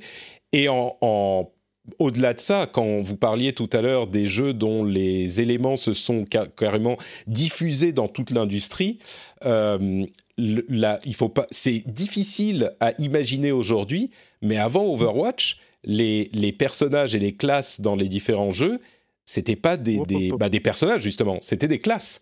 C'était pas des, des, des persos identifiables avec leur personnalité. et- Bah, T'as t'as League Euh, of parce que Overwatch ils ont ils ont pas mal repris sur League of Legends. euh, ils- voilà, c'était aussi quand même le jeu avec des personnages et leur propre Mais- personnalité. et- Mais League of Legends existe depuis 2009 et on n'a pas vu ça s'intégrer euh, à tous les jeux depuis de toute cette période. C'est quand Mhm. Overwatch est arrivé pour la manière dont il le faisait avec les animations, avec les acteurs, avec les personnalités, tu vois, dans un jeu euh, qui était pas traditionnellement comme ça, que là, ça a changé le- la manière dont les développeurs regardaient les choses.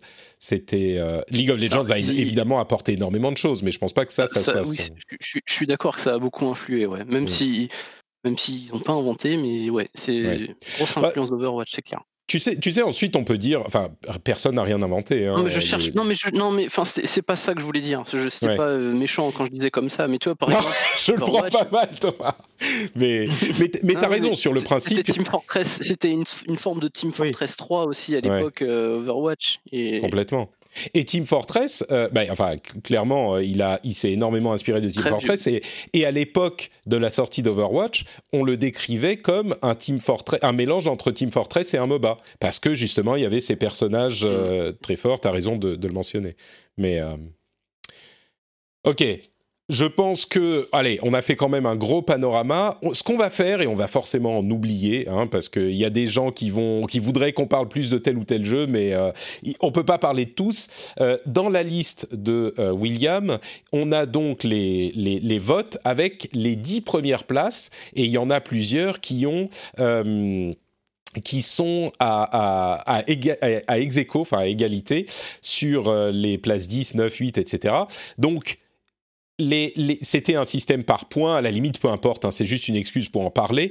Mais euh, déjà, ceux qui sont en dixième place, ils n'ont pas énormément de points, donc je pense qu'on ratisse très large. Et encore une fois, il y a des jeux que moi j'aurais mis euh, beaucoup plus haut, qui vont pas être dans cette euh, assez haut pour qu'on en discute. Donc malheureusement, on peut pas parler de absolument tous les jeux de la génération. Je m'en excuse. Mais commençons avec la dixième place. Je vais lire tous les jeux de la dixième place et puis on va prendre le temps d'en parler après. On va faire ça jusqu'au euh, numéro 1. Gardons à l'esprit que euh, on va pas passer euh, une demi-heure sur chaque euh, place parce que sinon on en a pour un petit moment. Mais donc, la dixième place, il y a Paper Mario The Origami King, euh, Hollow Knight, Fortnite, Final Fantasy XIV Shadowbringer et Battlefield 1 ex sur la dixième classe du classement, la dixième place du classement de la communauté Discord du rendez-vous jeu. De tout cela, moi j'ai l'impression que c'est Hollow Knight et Fortnite qui, qui méritent vraiment leur place, mais peut-être que j'ai tort. Euh, là, c'est un petit peu le battle royale de la discussion. Vous pouvez y aller si vous avez des choses à dire. Je, je rappelle les noms Paper Mario Origami King, Hollow Knight, Fortnite, Final Fantasy XIV Shadowbringer et Battlefield 1.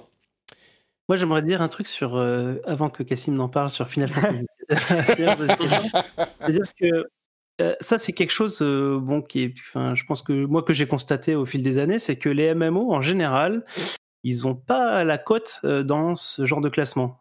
C'est rare en fait de voir une extension, un gros patch de MMO dans, ce, dans ces tops de l'année, dans les tops Mmh. comme ça. Et c'est très notable, je trouve. Alors bon, là, c'est nous qui votons, donc forcément, euh, machin. Mais euh, le fait est que Final Fantasy XIV revient régulièrement euh, dans les tops des gens pour les tops RPG. Et Mmh. pour un MMO, je trouve que c'est quand même très très notable. Et donc, Ouais.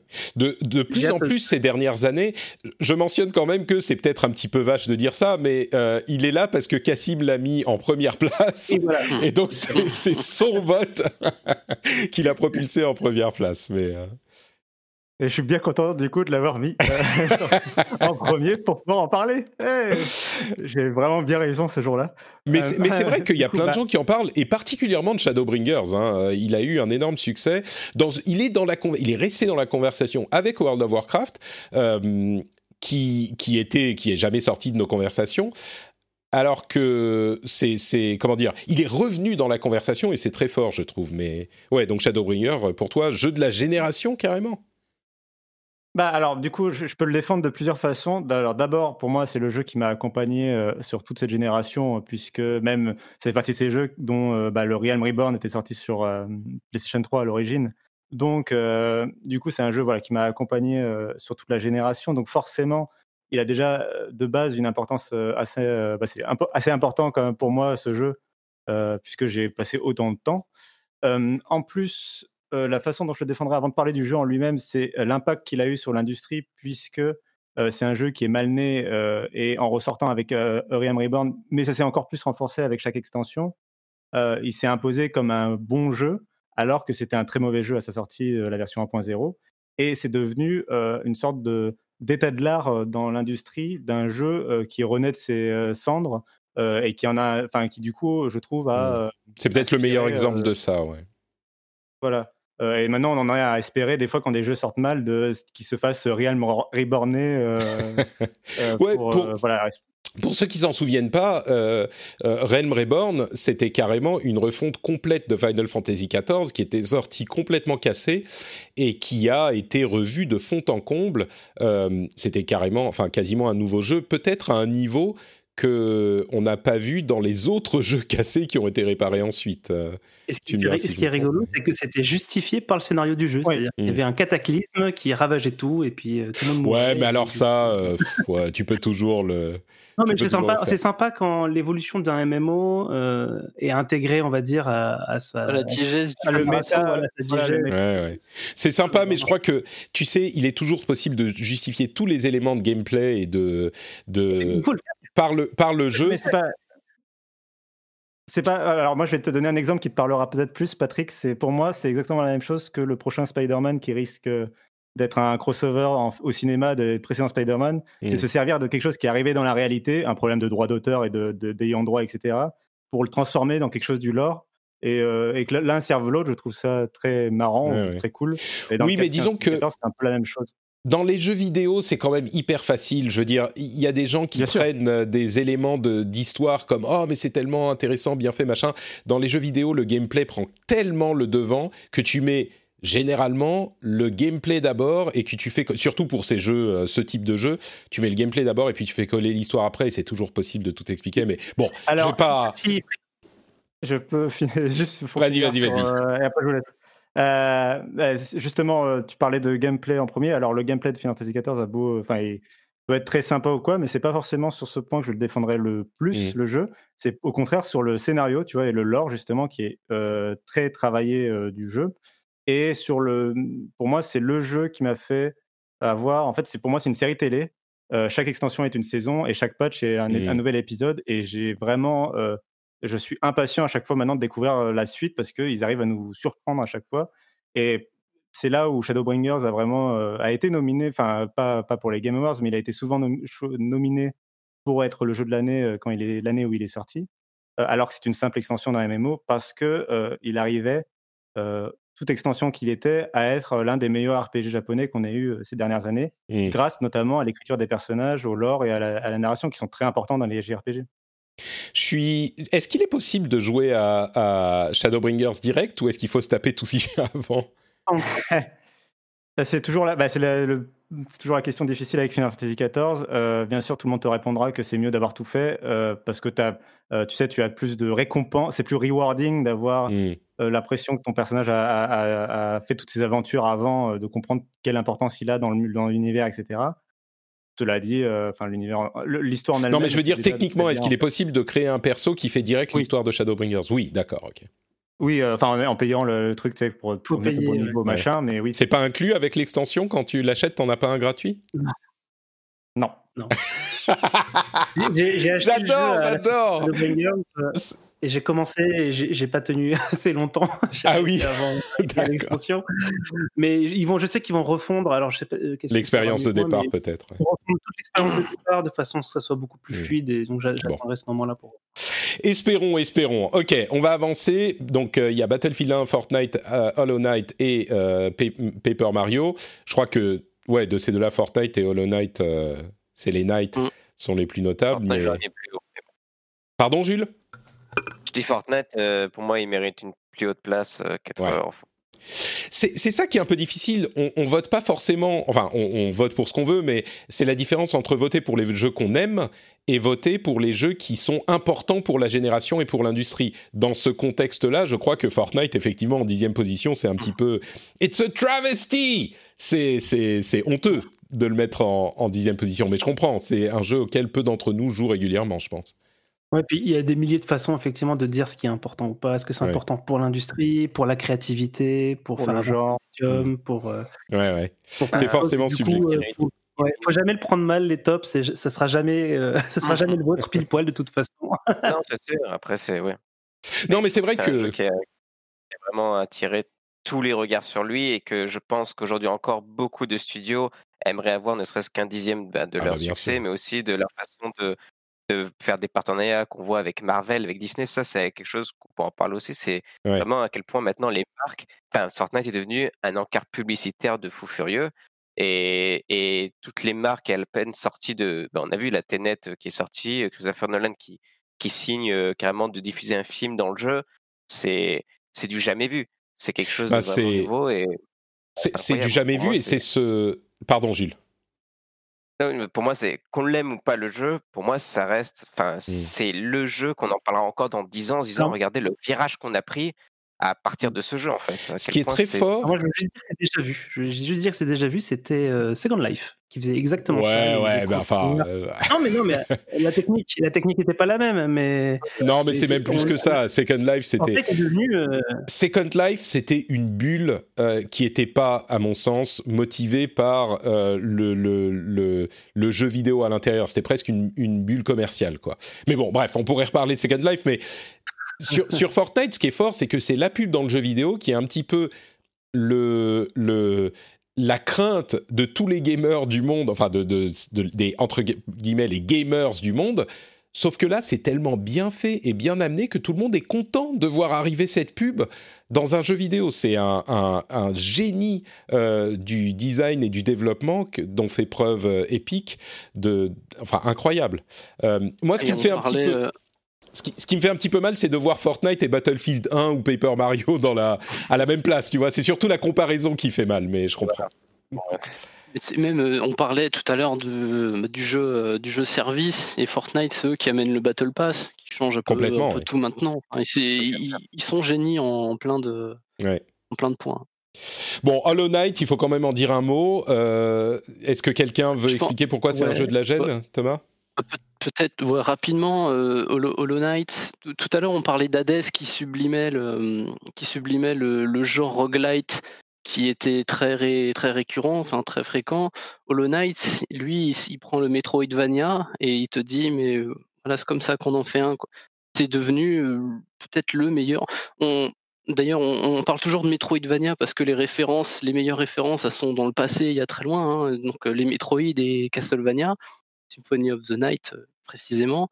Et Hollow Knight, lui, il arrive et il te dit que bah voilà, il y a une nouvelle référence aujourd'hui et c'est moi. Bon, on va pas dire un Hollow Knight, euh, mais, bon, c'est c'est devenu la nouvelle référence de, de, de ce genre-là, quoi. Il est, Ouais. il est excellent en tout point et Je suis d'accord.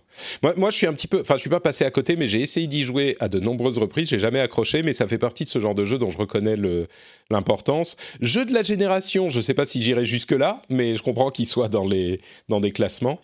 Euh, faisons la neuvième place. Euh, il y a Life is Strange saison 1. Outer Wilds et PlayerUnknown's Battleground. Euh, je crois que Life is Strange, c'est peut-être aussi un jeu qui a été porté par les votes d'une ou deux personnes. Euh, mais bon, j'imagine qu'il a pu marquer euh, certains par son, scénario et son propos. Outer, Wilds et PlayerUnknown's Battleground, je comprends plus pourquoi. Encore une fois, PUBG, on en a beaucoup parlé. Je ne sais pas si c'est forcément la peine de refaire un- un- une longue discussion dessus. Euh, oui, vas-y. J'aimerais dire deux mots sur. Je vais, donner, je vais juste donner deux mots sur Life is Strange parce que je pense qu'on va faire l'essentiel sur Outer Wild après, qui est, à mon sens, plus important pour cette génération. Euh, mais je voulais juste rappeler, euh, pour moi aussi, enfin, euh, l'évocation de Life is Strange m'a fait penser aussi que l'une des tendances peut-être de cette génération, c'était euh, les problématiques autour de l'inclusivité. Mm. Euh, et c'est quelque chose que Dontnod a beaucoup porté avec, euh, avec Life is Strange, enfin, a beaucoup marqué euh, dans les communautés LGBT notamment. Euh, et bah, moi, c'est un des jeux qui m'a marqué. Je ne crois, pas- je crois pas que ce soit un de mes votes pour, le coup, celui-là. Mais, mais, Attends, je vais aller vérifier, j'ai toutes les- marqué. Mais c'est un des Je jeux te qui m'a confirme, c'est pas un de tes votes. Donc, donc je, pourrais, je pourrais quand même le défendre. Mais voilà, sans revenir, sans revenir sur le jeu en lui-même, je voulais mentionner cette tendance aussi de, plus générale de l'industrie de, en termes d'accessibilité, d'inclusivité, voilà, qu'on n'a peut-être pas mentionné et qu'on aurait peut-être dû. Ouais. Bah, si, on, Aussi, si on parle de l'industrie dans son ensemble, euh, je crois qu'effectivement, il y aurait beaucoup, beaucoup de choses à dire, que ce soit sur euh, les prises de conscience du crunch ou des problématiques euh, de- d'inclusivité, comme tu le dis. Et dans ce sens-là, oui, Life is Strange est peut-être le, peut-être le porte-étendard ou le premier qui a vraiment euh, cristallisé tout ça, donc je comprends qu'on puisse le, le mettre en avant. Euh, oui, Thomas, pardon, tu voulais ajouter quelque chose? Non, mais je, j'allais dire rapidement qu'il il représente aussi un petit peu ce genre euh, purement narratif. Tu- tu- tout à l'heure, tu disais que bah, le gameplay, finalement, c'est le principal et tout ça, mais euh, il y a d'autres jeux qui se sont dit, mais non, non, on va faire strictement l'inverse. On va faire une histoire, et le gameplay à côté, bah, il, il est soit inexistant, soit faible, et c'est pas grave. Et bah, d'ailleurs, Outer Wild, c'est pareil, c'est juste, ça vient, il vient juste après, mais c'est l'histoire d'abord, la narration. Et on a eu les Telltale aussi. Hein. C'est Life is Strange, c'est un peu la, la suite de tout ça, de Walking Dead, euh, machin. Et, et donc non, pour moi, il, je sais pas, oui, ce qui vaut 9 places, comme on dit, un classement, c'est pas, Ouais. c'est pas très important. Mais dans cette génération, il y a eu ces jeux narratifs qui, qui sont arrivés, qui sont bien défendus et qui ont été parfois géniaux. Oui, je suis d'accord. Fa- faudrait que tu ailles regarder sur ma chaîne YouTube euh, la vidéo que j'ai publiée aujourd'hui. Euh, je, je parle un petit peu de ces sujets-là. Donc, euh, je- j'en suis, je suis, je suis tout à fait d'accord avec toi, en fait. Bon, sur Outer Wild, je sais même pas si on a forcément besoin d'en parler énormément. C'était, je crois, mon jeu de l'année l'année dernière, je, je crois. Et, et fait un clairement, épisode spécial, non? C'est possible qu'on ait fait un épisode spécial dessus parce que il y a euh, une composante euh, spoilerifique qu'il est. Je sais même plus, mais peut-être que, qu'on en avait fait un. Euh, mais il y a une composante spoilerifique qu'il faut éviter. Mais au, au-delà de ça, je me demande si moi je le considérerais comme un jeu de la génération. C'est sans doute l'un des jeux qui m'a le plus marqué de la génération euh, et dont je me souviendrai toute ma vie. Mais contrairement à d'autres jeux, je crois que pour être un jeu, enfin dans la manière dont je le comprends moi, pour être un jeu de la génération, il faut avoir influencé la génération. Euh, d'une certaine manière, ou être la synthèse de ce qu'est la génération, ou faire quelque chose de, je sais pas, pour une raison ou une autre, je j'arrive pas vraiment à me dire que euh, Outer Wilds, bah il est, je trouve qu'il est pas emblématique de la génération, et puis qu'il est pas, je sais pas, c'est un truc un peu à part je trouve. Donc je sais pas si moi je l'aurais considéré comme ou mis très haut dans mes jeux de la génération. Euh, Peut-être que je l'aurais je l'aurais mis dans ma liste, mais genre euh, to- top 5 ou 10 quoi, pas tout en haut, je crois. Il y a, il y a quelque chose de notable euh, avec ce jeu. Je ne sais pas s'il y en a d'autres. J'arri- J'arrive pas à avoir d'autres exemples. Mais c'est un jeu où tu vas apprendre des choses au, au fil, enfin, au fil de ton aventure, en fait. Et une fois que tu le sais, tu le sais. Et du coup, si tu commences une toute nouvelle partie, tu pourrais directement euh, aller là où, pile poil là où il faut pour finir le jeu. Je ne Ouais. sais pas s'il y a beaucoup d'autres jeux comme ça. Et c'est Bah, c'est ce dont on parlait, c'est que l'expérience que tu gagnes euh, pas une expérience de gameplay euh, qui est enregistrée dans le jeu, c'est que l'expérience, c'est ton expérience à toi en tant que joueur de compréhension du jeu, qui est d'une certaine manière euh, un écho de ce qui se passe dans les, dans les Blood Souls Darkborn. Euh, dont on reparlera, je suis sûr, dans, quelques instants. Mais d'une certaine manière, il y a un peu de ça aussi, ce qui est marrant parce que ça se manifeste euh, de manière très très différente. Euh, Quelqu'un veut ajouter quelque chose sur Outer Wilds ou on peut avancer? Many of us have those stubborn pounds that seem impossible to lose, no matter how good we eat or how hard we work out. My solution is PlushCare. PlushCare is a leading telehealth provider with doctors who are there for you day and night to partner with you in your weight loss journey. They can prescribe FDA-approved weight loss medications like Wagovi and Zepbound for those who qualify. Plus, they accept most insurance plans. To get started, visit plushcare.com slash weight loss. That's plushcare.com slash weight loss. I'm Sandra, and I'm just the professional your small business was looking for. But you didn't hire me because you didn't use LinkedIn jobs. LinkedIn has professionals you can't find anywhere else, including those who aren't actively looking for a new job, but might be open to the perfect role, like me. In a given month, over 70% of LinkedIn users don't visit other leading job sites. So if you're not looking on LinkedIn, you'll miss out on great candidates like Sandra. Start hiring professionals like a professional. Post your free job on linkedin.com/people slash people today. On peut avancer. J'ai l'impression de, le, de lui faire une injustice à Outer Wilds en n'en parlant Non, pas plus parce que après, vraiment il m'a marqué. Mais Moi- j'aurais peur de me répéter, enfin, de répéter beaucoup de choses qu'on a dit sur euh, ce que c'est un jeu de la génération, tout ça. Pour moi, on je pourrais dire répéter ce que j'ai dit même juste avant. Il- Sur deux choses, c'est la liberté des indépendants et, euh, et la narration. Et il sublime, pour moi, il sublime vraiment ça. quoi. Ouais. Oui, oui, non, Comme mais je crois qu'il y a. Je, je crois qu'il y a clairement quelque chose d'unique avec ce jeu et d'enchanteur et de. Euh, je sais pas pourquoi, j'arrive pas vraiment à me dire que ça serait euh, haut dans, dans les jeux de la génération pour moi, mais Moi, je, moi je, je me dis que euh, je suis à peu près certain que j'y repenserai très longtemps. ouais. Et que euh, en ça, euh, c'est un, un, des, un des jeux de cette génération.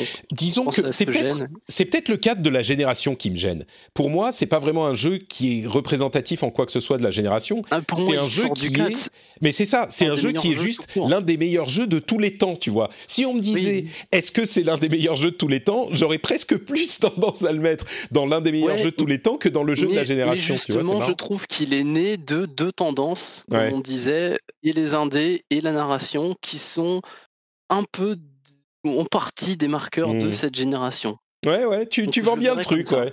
Ouais, ouais, je pense qu'il y a un peu de ça, je suis... tu, tu, tu, tu expliques bien le concernant- truc, ouais.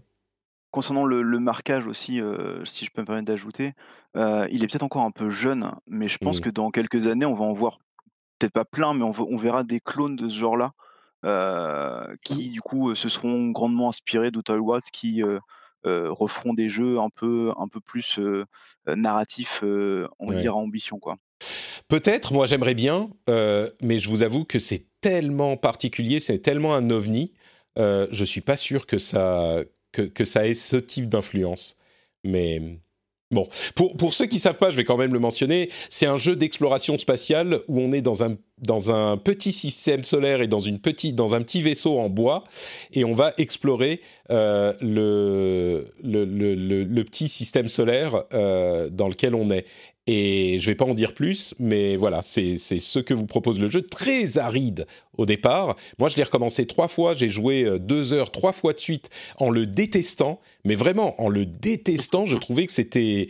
Je, je comprenais pas. Je trouvais que le jeu refusait que euh, je, je l'apprécie, euh, activement qu'il me repoussait. Et, quand j'ai forcé un peu, euh, j'ai eu un, petit déclic quand on m'a dit mais il suffit d'explorer, va juste t'emmerde pas à aller à un endroit précis, c'est pas un jeu qui va te pointer dans une direction, va juste explorer. C'est à ce moment que ça s'est débloqué. Donc euh, bon, ok. Euh, en huitième position, on a un seul jeu, c'est Dead Cells. J'ai un peu l'impression que Dead Cells serait remplacé par Hades si le vote avait été fait après la sortie de Hades. Mais hum, est-ce que parce que je sais pas si on peut dire que Hades fait tout ce que fait Dead Cells en mieux. J'adore Dead Cells, hein. je trouve que c'est un jeu unique et que Motion Twin a fait un travail incroyable là-dessus. Mais, mais je me demande si euh, dans ce type de classement, est-ce qu'on met pas Hades, euh, est-ce qu'il le remplace pas tout simplement quoi? Je sais pas. Ex aequo, peut-être. Ouais, Allez, possiblement. on vote ex aequo. Ex aequo. Dead Cells et Hades en on même pourrait temps. passer une heure à les comparer tous les deux, je pense. hein. C'est vrai. Grave. Je trouve que, je trouve que Hades euh, a effectivement énormément d'éléments de gameplay de Dead Cells et c'est un gameplay qui est un peu différent. hein. On n'est pas euh, exactement, ça correspond pas un pour un.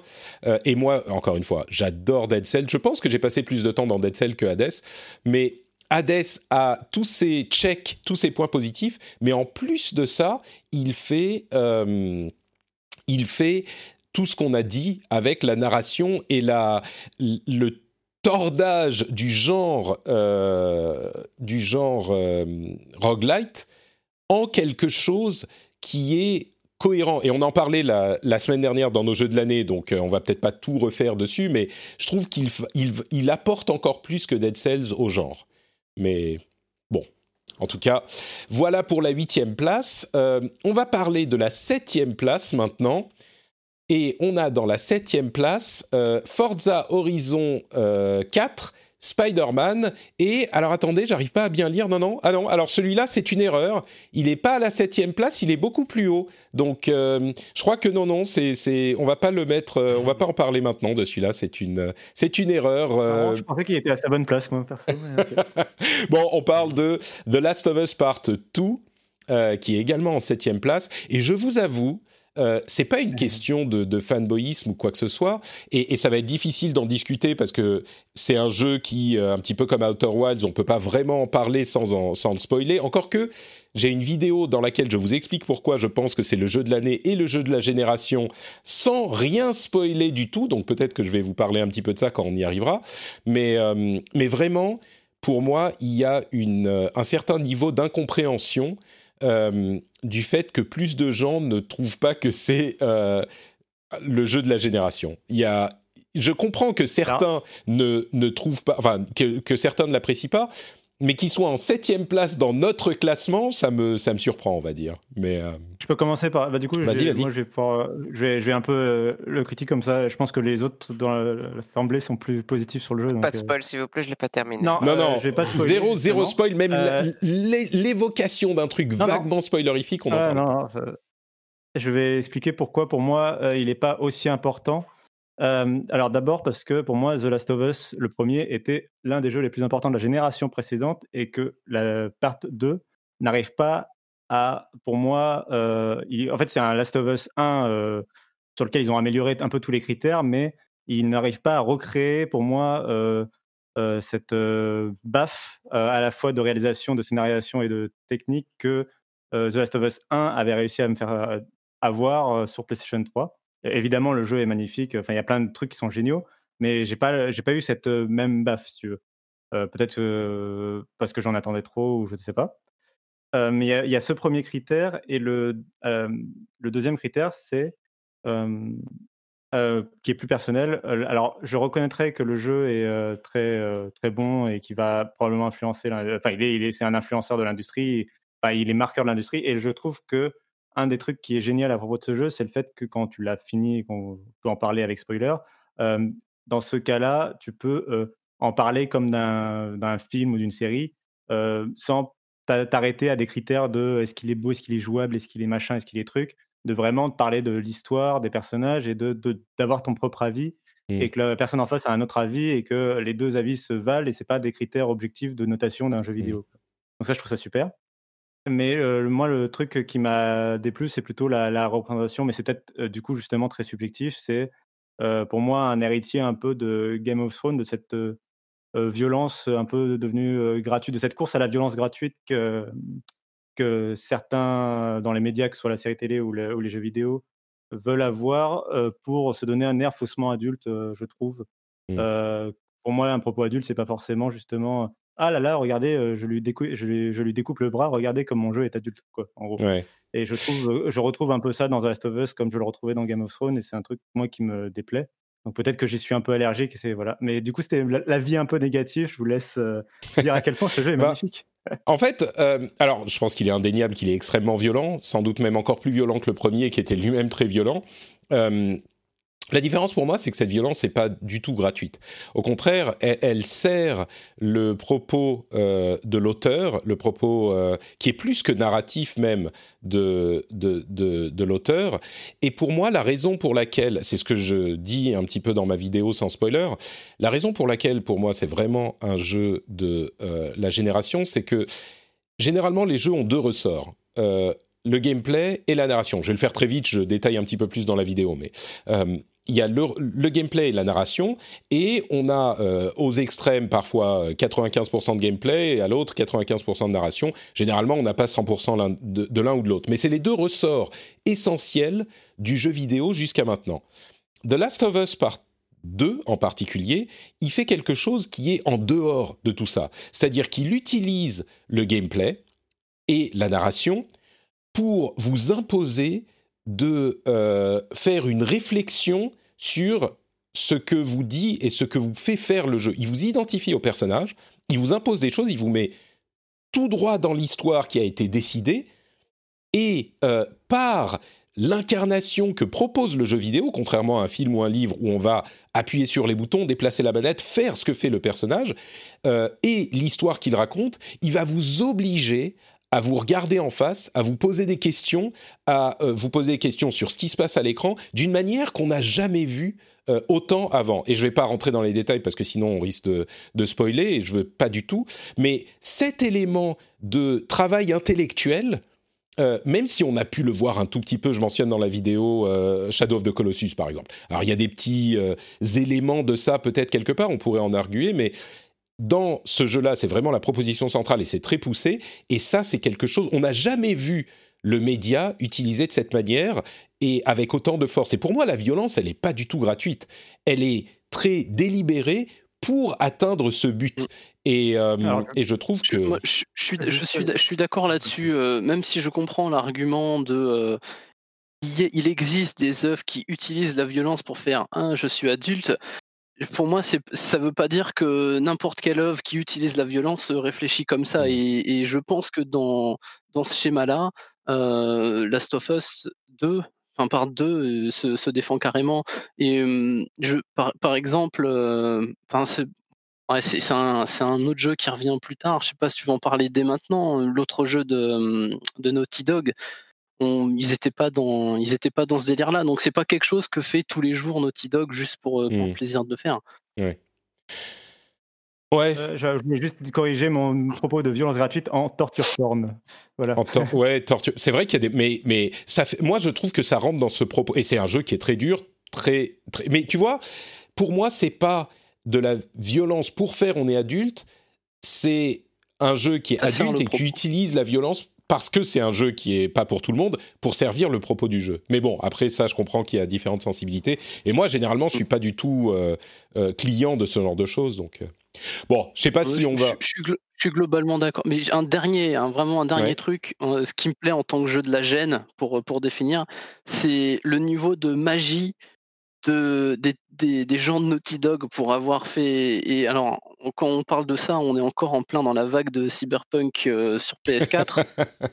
Non, mais C'est même pas pour se moquer du, de Cyberpunk, mais c'est c'est le niveau de magie technique qu'ils ont réussi à produire. Mm. Il est extrêmement beau sur un hardware extrêmement vieux, et en ça, euh, c'est aussi un argument pour moi comme quoi c'est un des grands jeux de cette génération. Mm. Et pour tout le reste, je suis d'accord avec toi, et oui, on on Ouais. peut pas passer une demi-heure là-dessus. Ah, et je pourrais, je vous avoue que ça me fait mal au cœur qu'il soit à cette position. Pour moi, dans, dans mon cœur, il est de loin premier, c'est le jeu de la génération. Et, et pourtant, j'étais pas sûr au début. hein. Quand je l'ai fini, je me disais, mais attends, oui, alors il est sympa, machin. Mais enfin bon, bref, on pourrait. on- Épisode 144, euh, comme j'en parlais dans, dans l'épisode précédent, parce que c'est aussi mon jeu de l'année. Épisode 144, si vous voulez nous entendre en parler pendant une heure avec beaucoup de spoilers. Euh, Il y a aussi Spider-Man et Horizon, euh, Forza Horizon 4 à la même place que Bon, ok. Euh, bon, je sais pas si on a besoin d'en parler beaucoup. Spider-Man, clairement, un jeu que j'ai adoré aussi, euh, qui réussit à, incarner le super-héros Spider-Man d'une manière qui a jamais été euh, euh, aussi réussie. Et puis peut-être à faire un open world qui est pas chiant. Bon, il y a peut-être des, quêtes un peu superflues, mais un open world qui est bien conçu, la ville de New York, enfin bref, Spider-Man, je sais pas s'il y a des gens qui veulent en, en rajouter, mais je pense que c'est assez clair pour tout le monde. C'est un jeu que tout le monde, enfin beaucoup de gens ont fait. Non, parce, que- par contre, un mot pour euh, Forza Horizon. Donc, en fait, 4, je pense que ça peut représenter 3 et 4. Mm. Puisqu'en fait, avec euh, du coup, ce, notamment le 3, enfin le 3 et surtout le 4, Forza a réussi quelque chose, c'est de ramener, on va dire, le genre de, de jeu de voiture euh, vers un public qui n'est pas forcément fan de jeux de voiture. Il, il réussit là où avait pu réussir à une époque Gran Turismo. Et du coup, il y a quand même un, un très large profil de joueurs qui, qui jouent et qui adorent ce jeu. Et effectivement, c'est pour moi, ça fait partie des, des belles réussites de, Mm.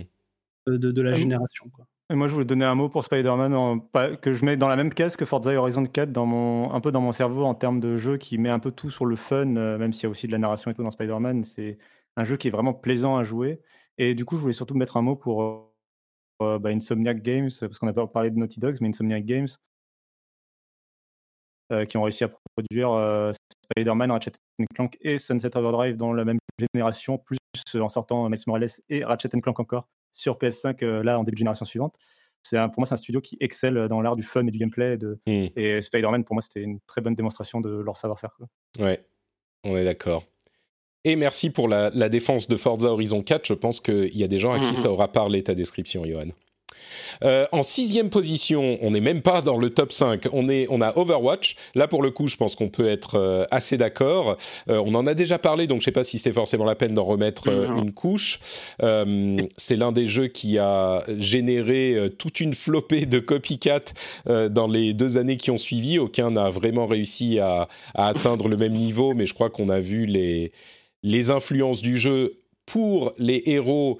Et peut-être aussi, il a popularisé avec euh, son petit frère Hearthstone les, loot box, Euh, comme on en a souvent parlé dans le Discord, euh, et, je sais que vous n'êtes pas tout à fait d'accord avec moi, pour moi c'est le meilleur élève, enfin si sur ce point vous êtes d'accord, mais ça ne justifie pas l'utilisation des loot box pour vous, mais pour moi c'est le meilleur élève de l'utilisation des loot box, puisque c'est uniquement cosmétique et qu'on est, on est dans un dans une euh, configuration où il est, on va dire, le moins nécessaire d'en acheter. Euh, Je veux Mais- juste euh, dire un mot pour autre chose complètement, euh, justement, parce qu'on parle beaucoup du. Souvent, Overwatch, on pense au gameplay ou à d'autres choses. Et moi, je voulais parler du propos du jeu. Mm. euh, parce que justement, euh, c'est un peu l'antithèse de The Last of Us Part 2, euh, puisque c'est un, un univers complètement. fu- un, un futur positif, en fait, Overwatch. Euh, et, euh, et avec beaucoup de héros, justement, de représentation de- dont je parlais tout à l'heure avec Life is Strange. Euh, et c'est quelque chose. bah, ils étaient un peu. voilà, dire, à l'avant-front de, ouais, à l'avant-front de, de, de, de ce combat sur l'inclusivité, euh, avec euh, carrément des personnages qui sont sur euh, le spectre, par exemple pour le cas de Symmetra. de l'autisme. Mais, ouais. mais, vo- mais, euh, mais du coup, euh, voilà, Moi, c'est, je, je voulais le mentionner, c'est pas, pas ça, parce qu'on parle beaucoup de, des lootbox et tout ça, et de, du gameplay d'Overwatch, mais je voulais mentionner euh, ce, propos sur l'univers et sur le, le personnage. Mais non, mais t'as raison, et je pense que c'est important de le signaler parce qu'on n'est que 4 ans après la sortie d'Overwatch, et, et, et c'est presque. Alors, c'est certainement pas un non-sujet, mais c'est pas la chose à laquelle on pense quand on pense à Overwatch, alors que vraiment, c'était un sujet important. Il y a plusieurs personnages euh, euh, gays. Enfin, il y a le, les deux euh, porte-étendards de la série Tracer et Soldat 76 sont homosexuels. Il y a effectivement un personnage sur le, le, le spectre de l'autisme, mais au-delà de ça, il y a même des personnages plus âgés. On pense à Anna, par exemple, qui est, on pourrait presque parler de de- d'agisme. Euh, de- de- voilà, c'est la mamie du jeu et elle est euh, complètement aussi badass que les autres. Euh, Et, et cet élément, c'est hyper important dans le jeu. Je me souviens qu'à la présentation du jeu, ça devait être en 2015 à la BlizzCon, euh, ou peut-être même 2014. Euh, je sais plus, mais je venais de quitter Blizzard et bon, j'en parlais pas, pas beaucoup à l'époque, mais maintenant tout le monde a changé et il n'y a plus les mêmes gens dans, dans la boîte, donc je peux le mentionner, mais j'étais la première personne à la presse, à la con- presse, euh, la conférence de presse, à poser la première question après l'annonce du jeu, et j'ai posé une question sur ce sujet. Et je peux vous dire que chez Blizzard, ils n'étaient pas contents. Ça c'est alors euh, ils sont très professionnels, ça s'est bien passé, mais ils se sont dit mais putain le, le pre- notre nouveau jeu multiplateforme machin qui va conquérir le monde. Tu parles de euh, ah mais il y a pas de nana en, en, en bikini, c'est cool. Euh, Est-ce que c'est la tendance de- Et on était beaucoup plus proche du Gamergate à l'époque.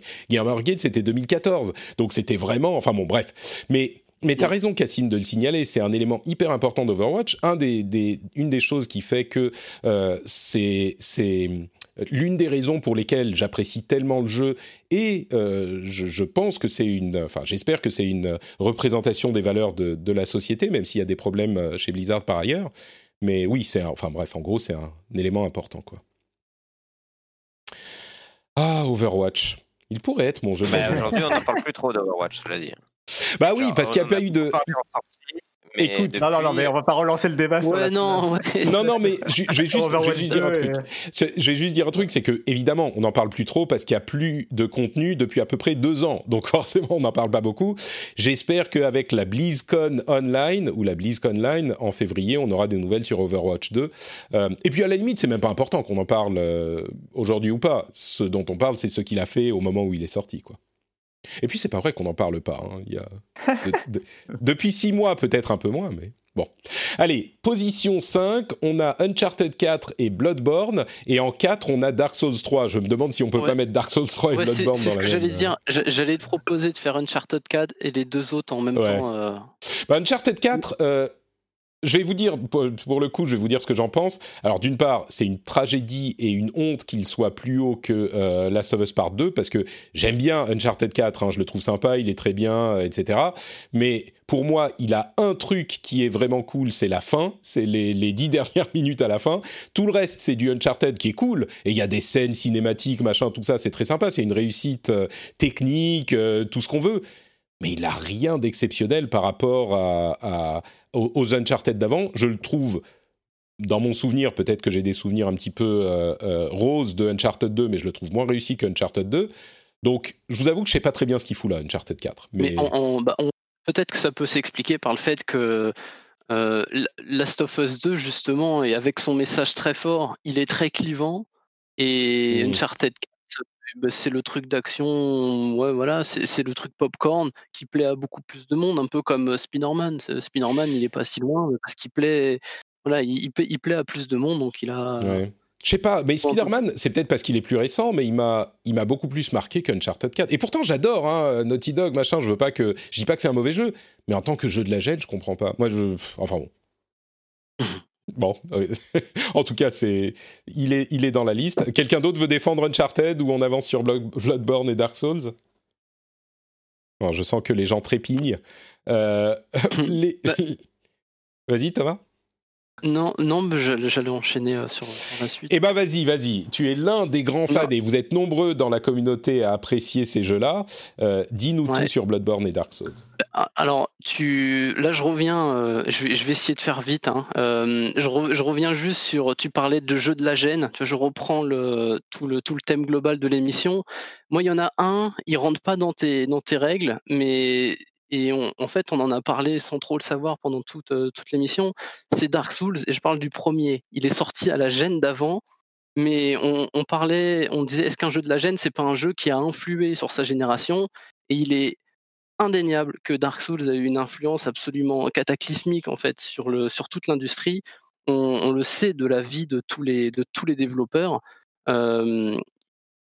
À, peu près, à peu près tous les développeurs ont joué à Dark Souls et on va retrouver de ces éléments de, de, ce jeu-là, de cette série, on va les retrouver un petit peu partout, hein, que ça soit les que ça soit alors, bêtement hein, les roulades, les barres d'endurance, euh, les boss de vie avec une barre, ou ce début de retour d'un peu de la difficulté dans, dans les jeux, ou au moins on le fait, on n'a pas peur de le faire.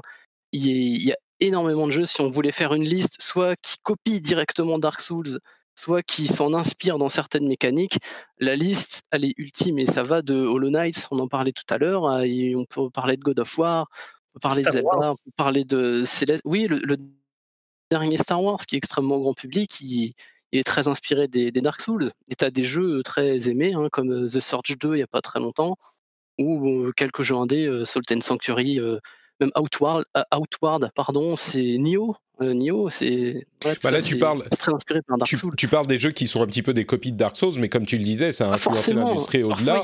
Même Assassin's des- Creed, des on le mentionnait tout, on, on le mentionnait Ouais. tout à l'heure, même Assassin's Creed, c'est, euh, ça, c'est, ça a été hyper influencé par Dark Souls, ouais. C'est ça. Et euh, bah, dans ce classement, on a euh, les deux jeux jumeaux euh, qui sont Bloodborne et Dark Souls 3, qui sont la- l'aboutissement de cette formule, qui s'est arrêtée d'ailleurs avec Dark Souls 3. Et donc, euh, oui, ça m'étonne pas qu'on les retrouve si haut, mais moi, si on quand on me pose la question jeu de la génération, tout en haut, en tant qu'influence, c'est Dark Souls euh, le Ouais. premier en fait. Et à tel point que le jeu d'ouverture de la, la génération suivante, la, la- la nouvelle, la PS5, c'est Demon Souls. Donc, Ouais. euh, C'est, une justice euh, euh, assez éclatante qui a été rendue à, à cette série et à ses créateurs. Euh, je crois que oui, tout ce que tu dis, je pense qu'il sera difficile si on a un tout petit peu de sérieux euh, de ne pas être d'accord. Euh, clairement, si on parle d'influence sur l'industrie, euh, l'ensemble de l'œuvre est tout en haut de la, du classement et c'est même difficile de les comment dire de les séparer. On parle des Blood, euh, des, des Bloodborne, Soulsborne. Blood, Soulsborne. Voilà, pardon, des Soulsborne. Euh, on parle des Soulsborne et je crois que c'est une raison pour laquelle euh, ça se, ça se décrit euh, de cette manière. Et oui, la, la justice rendue à Miyazaki est assez éclatante avec euh, l'arrivée de, de Demon's Souls. De Demon's Souls à cette génération. Je sais même pas s'il y a énormément de choses de plus à dire. Quoi. Moi. Si on devait tous, je comprends que euh, The Last of Us Part 2 ne peut pas être le jeu de la génération consensus. Ça me désole parce que clairement, euh, les, les gens qui sont pas d'accord ont affreusement tort. Mais je le comprends et, et je crois que si on devait tous se mettre d'accord sur, euh, allez, un jeu, on va dire, c'est un jeu, une œuvre de la génération, les Soulsborne, euh, je pense qu'on réussirait à, à faire consensus, j'imagine. Est-ce que est-ce qu'une voix s'élève pour Alors, dire Au non? moins, au moins en termes d'influence encore pour je pense qu'il Fortnite, euh. mauvaise foi pour. euh, Pardon, Johan encore voter pour Fortnite. euh, pour, au moins euh, pour l'aspect influence artistique, euh, Ouais. en tout cas d'un point de vue euh, influence gameplay, etc. Je pense qu'il faut être de mauvaise foi pour complètement écarter euh, Ouais. Euh, les Soulsborne. Après sa position dans un classement, ça c'est autre chose, mais en tout Mm. cas euh, sa présence, je pense qu'elle est, qu'elle Ouais. est, qu'elle est gagnée, quoi. Difficile à discuter. Même, même moi, j'y suis allé à reculons, Dark Souls 3. J'étais persuadé de tous les jeux que j'ai fait de cette génération, c'est le seul jeu où j'ai joué, où j'étais sûr à 100% que j'allais détester, et j'ai aimé quand même. Hmm. Mais tu sais, moi personnellement, vous le savez si vous écoutez l'émission, j'ai essayé un certain nombre de Soulsborne euh, et j'ai jamais accroché. J'ai toujours, même c'est plus que ça, j'ai un rejet violent de la proposition de ces jeux. C'est que ça me, c'est pas que ça me frustre parce qu'ils sont difficiles, c'est que ça, ça je trouve que c'est, euh, j'en parlais au moment de parler de, de, de Sekiro. Je trouve que même au niveau du, du design, la frustration euh, qu'il génère est, j'ose le terme, est un mauvais design pour moi. Je veux dire, je ne sais pas comment le qualifier exactement. Clairement, c'est pas un mauvais fait- design, mais c'est un, un- une manière de concevoir l'expérience du joueur qui euh, frustre artificiellement en mettant non pas des choses forcément difficiles, c'est pas la difficulté qui me gêne, mais en mettant des choses qu'il faut apprendre à chaque boss. Donc à chaque fois, tu dois comme réapprendre tout un nouveau jeu et apprendre des choses qui sont triviales. C'est des histoires de timing, de position, de euh, distance, etc. Et c'est complètement nouveau à chaque boss. Et c'est ça qui me frustre, c'est que contrairement à d'autres jeux où le, le design est plus fluide, où tu vas te servir de ce que tu as appris au début pour euh, passer au-delà d'une difficulté qu'on te propose ensuite, d'un challenge qu'on te propose ensuite, là, il y a vraiment des éléments que tu pouvais pas deviner avant. Et c'est ça qui me, qui me, qui me frustre et m'énerve vraiment. Mais la raison pour laquelle je dis ça, c'est pas juste pour les, pour, pour les critiquer, ça c'est quelque chose de personnel, mais la raison pour laquelle je le dis, c'est que malgré ça, je trouve que c'est pas une question de préférence personnelle. Il est ridicule, il serait ridicule de se dire, euh, bah non, ça n'a pas été une influence pour l'industrie. Et malgré ça, moi, je suis complètement d'accord pour le mettre euh, en- dans le haut du classement, quoi. Mais ce que tu dis, c'est les raisons pour lesquelles il est cinquième et pas premier chez moi. Parce que Ouais. sans Exerve, jamais je finis le jeu. Ouais, je peux comprendre. Ouais. ouais. Et- Ok. mais bon, euh, Oui, Johan, vas-y. j'allais dire- non, mais j'allais ajouter quelque chose, mais je pense qu'on peut passer à la suite. On est... Bon, vas-y, vas-y. T'as, t'as- t'as 30 secondes et puis on passe à la suite. non, non, mais je voulais effectivement ajouter que euh, finalement, euh, bon, ces histoires de frustration, etc., qui, sont, qui peuvent être propres à, cha- à chacun, euh, il- pour moi, il faut bien comprendre dans l'intention d'auteur de, de From Software, hein, qui n'est pas forcément la même intention que pour d'autres euh, Souls-like. Euh, mais il y a vraiment une volonté, effectivement, de, de t'appren- de t'apprendre quelque chose. Je ne suis pas forcément d'accord sur le fait que c'est unique à chaque boss, Mm. mais en tout cas, le, le delivery, donc le- la sensation effectivement d'arriver au bout et de, et de regarder derrière soi et de voir tout le chemin parcouru, c'est quelque chose qui pour moi ne peut pas être euh, vécu si le jeu n'a pas joué ou n'a pas, ne t'a pas fait croire qu'il a joué avec tes, tes propres limites. Moi, j'ai toujours cru que j'étais incapable de finir un Dark Souls. D'ailleurs, j'avais joué à Dark Souls, j'avais détesté comme, comme plein de monde. Hein. J'avais vraiment pas aimé du tout. Et c'est avec Bloodborne après où j'ai vraiment eu ce déclic-là et où je me suis rendu compte qu'en fait, euh, c'est voilà, c'est c'est un petit peu d'entraînement, c'est un petit peu de lecture, etc. Alors, euh, ouais, je, je, je sais pas, j'ai du mal à dire aux gens non, mais vous êtes forcément capable d'y arriver. Ouais. Euh, même, même si je le crois, euh, c'est c'est- ça c'est vraiment une, une conviction que j'ai. hein. J'ai accompagné des gens euh, qui aussi pensaient être incapables de le faire et en les accompagnant un peu au début, ils ont fini par euh, finir le jeu tout seul, etc. Donc euh, moi j'ai- cette conviction là. Et mais mais euh, voilà, je, je pense que cette, cette cette sensation, cette impression que le jeu est impossible alors que c'est faux. euh, fait partie de, cette sensation que tu vas que tu vas gagner si tu veux en ayant fini le jeu et en regardant derrière toi le chemin parcouru.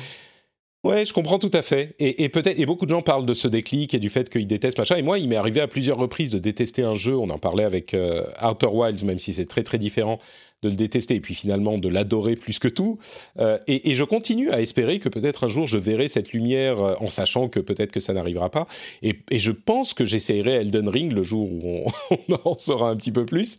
Euh, et et j'espère qu'à ce moment, ce déclic se fera pour moi aussi. Peut-être que je relancerai Dark Souls à un moment et que ça arrivera, que ça arrivera à ce moment pour moi.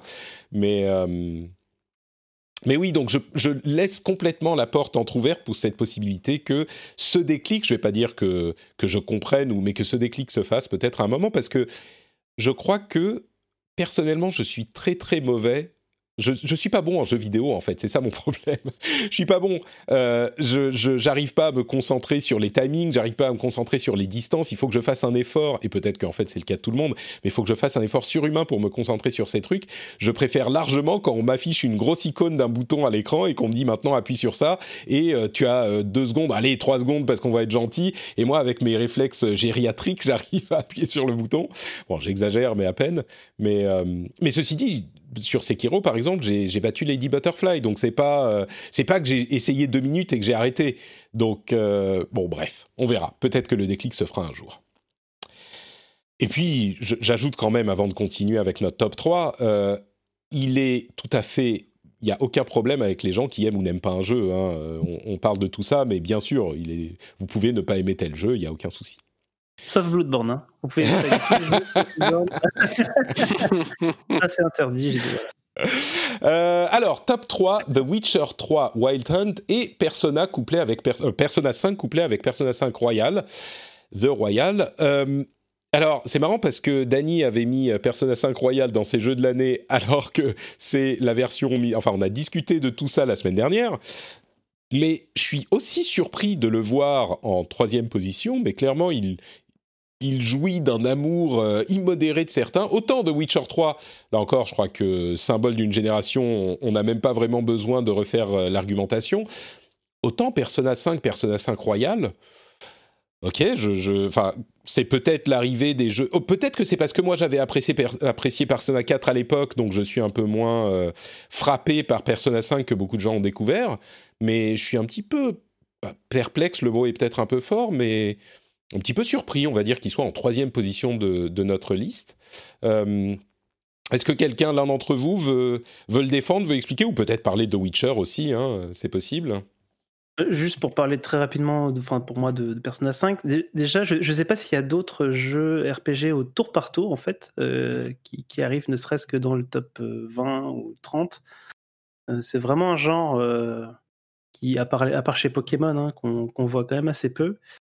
Euh, après, bon, ce personnage-là, il a explosé avec ce- cet opus-là. Je ne sais pas ce qui a fait que le grand public euh, euh, est, pris comme ça, surtout que le jeu était initialement pas euh, localisé dans, les différentes langues euro- européennes.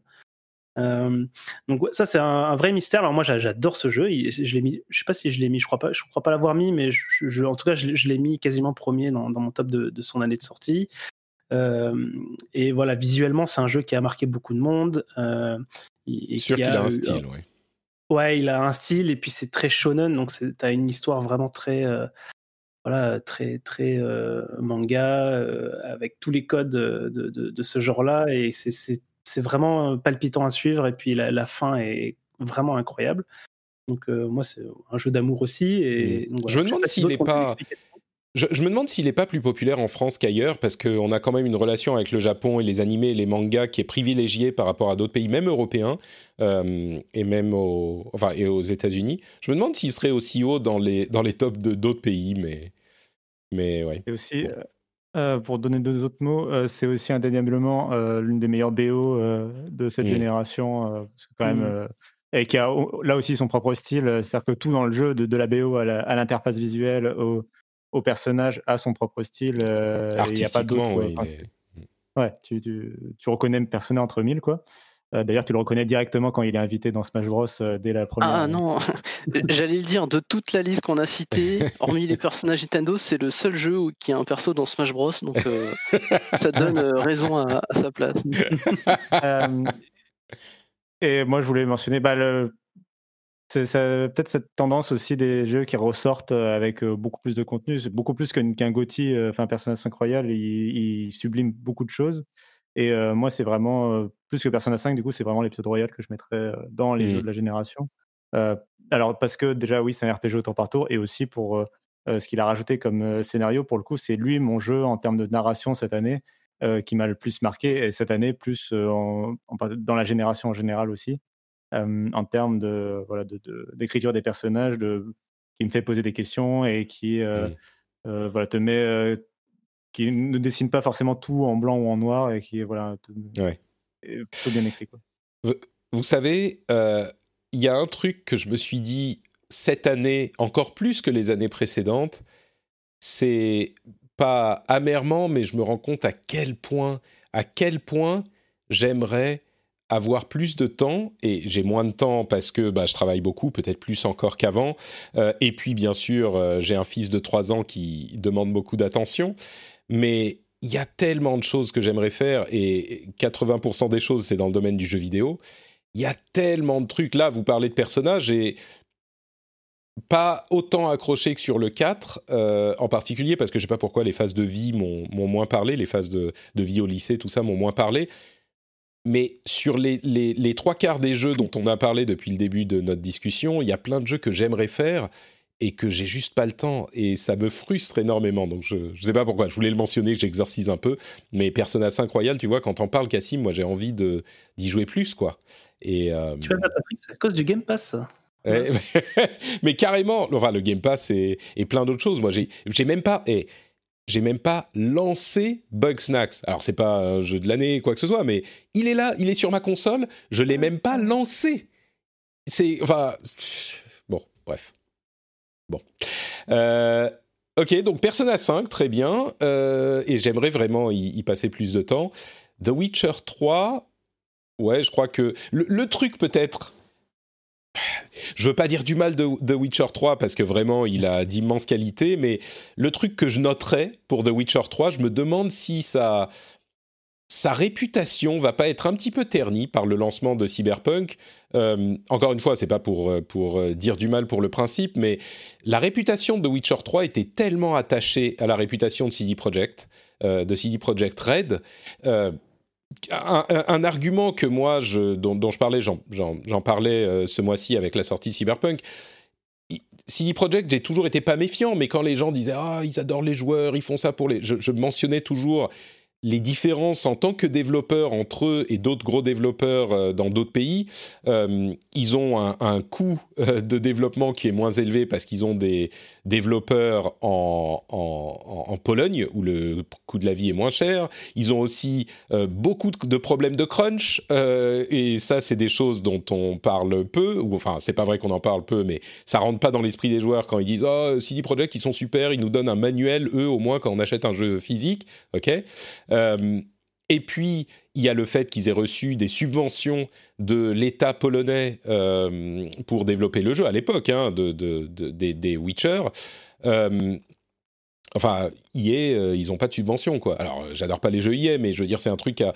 Bref, tout ça pour dire que j'étais toujours un petit peu prudent sans vouloir diminuer le prestige de CD Projekt à l'époque de, de The Witcher et leur générosité qui est réelle et indéniable dans le contenu. Euh, c'est pas mon propos de dire ça, mais je me demande si justement ça va pas les faire redescendre d'un petit cran et du coup influencer sur l'image qu'on a de The Witcher 3 un tout petit peu. Je dis pas qu'il sera pas dans les conversations de jeux de la, de, de la gêne ou, quoi que ce soit, ou de jeux marquants euh, de l'époque, mais je me demande si ça va pas un tout petit peu ternir cette image euh, avec les problèmes qu'on a, a connus avec le lancement de Cyberpunk qui sont clairement un, un problème qui est inhérent à CD Projekt, c'est pas un truc qu'ils ont fait sans savoir ou qu'ils pouvaient pas voir venir. Ou, euh...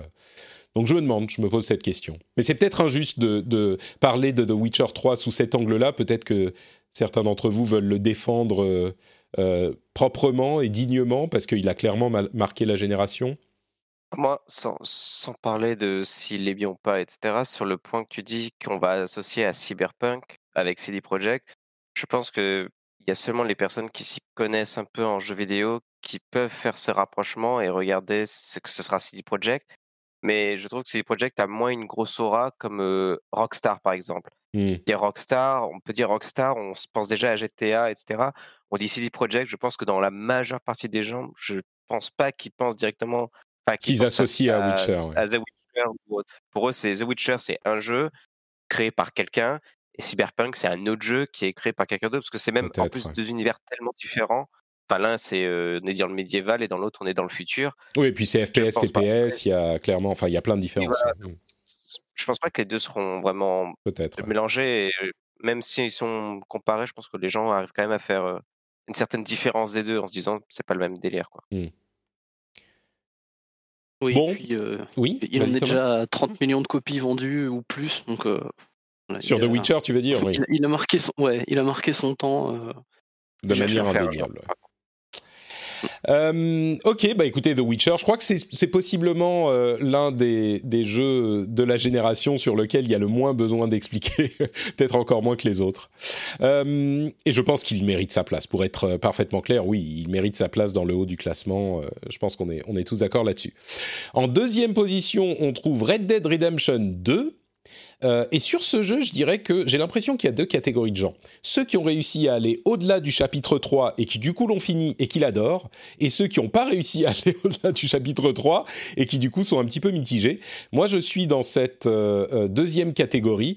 J'ai passé tellement de temps à explorer le monde sublime du jeu, sans même parler de tous les aspects un petit peu, comment dire au, design suspect de euh, je mets 4 secondes à faire les poches d'un ennemi que j'ai que j'ai tué euh, et, et, ça devient un petit peu pénible au bout d'un moment. Sans même parler de ça j'ai passé énormément de monde dans, de temps dans le dans le chapitre 3 à explorer le monde et du coup après je me suis un petit peu lassé et donc je suis pas allé au bout. Mais tout le monde a l'air de dire que au niveau de l'écriture et de la narration et de la construction du jeu, bah, il est assez inattaquable. Et d'ailleurs, bah, il est en deuxième place pour, euh, pour ce classement. Et on le retrouve étonnamment haut dans les classements de, nombreux, euh, de nombreuses listes.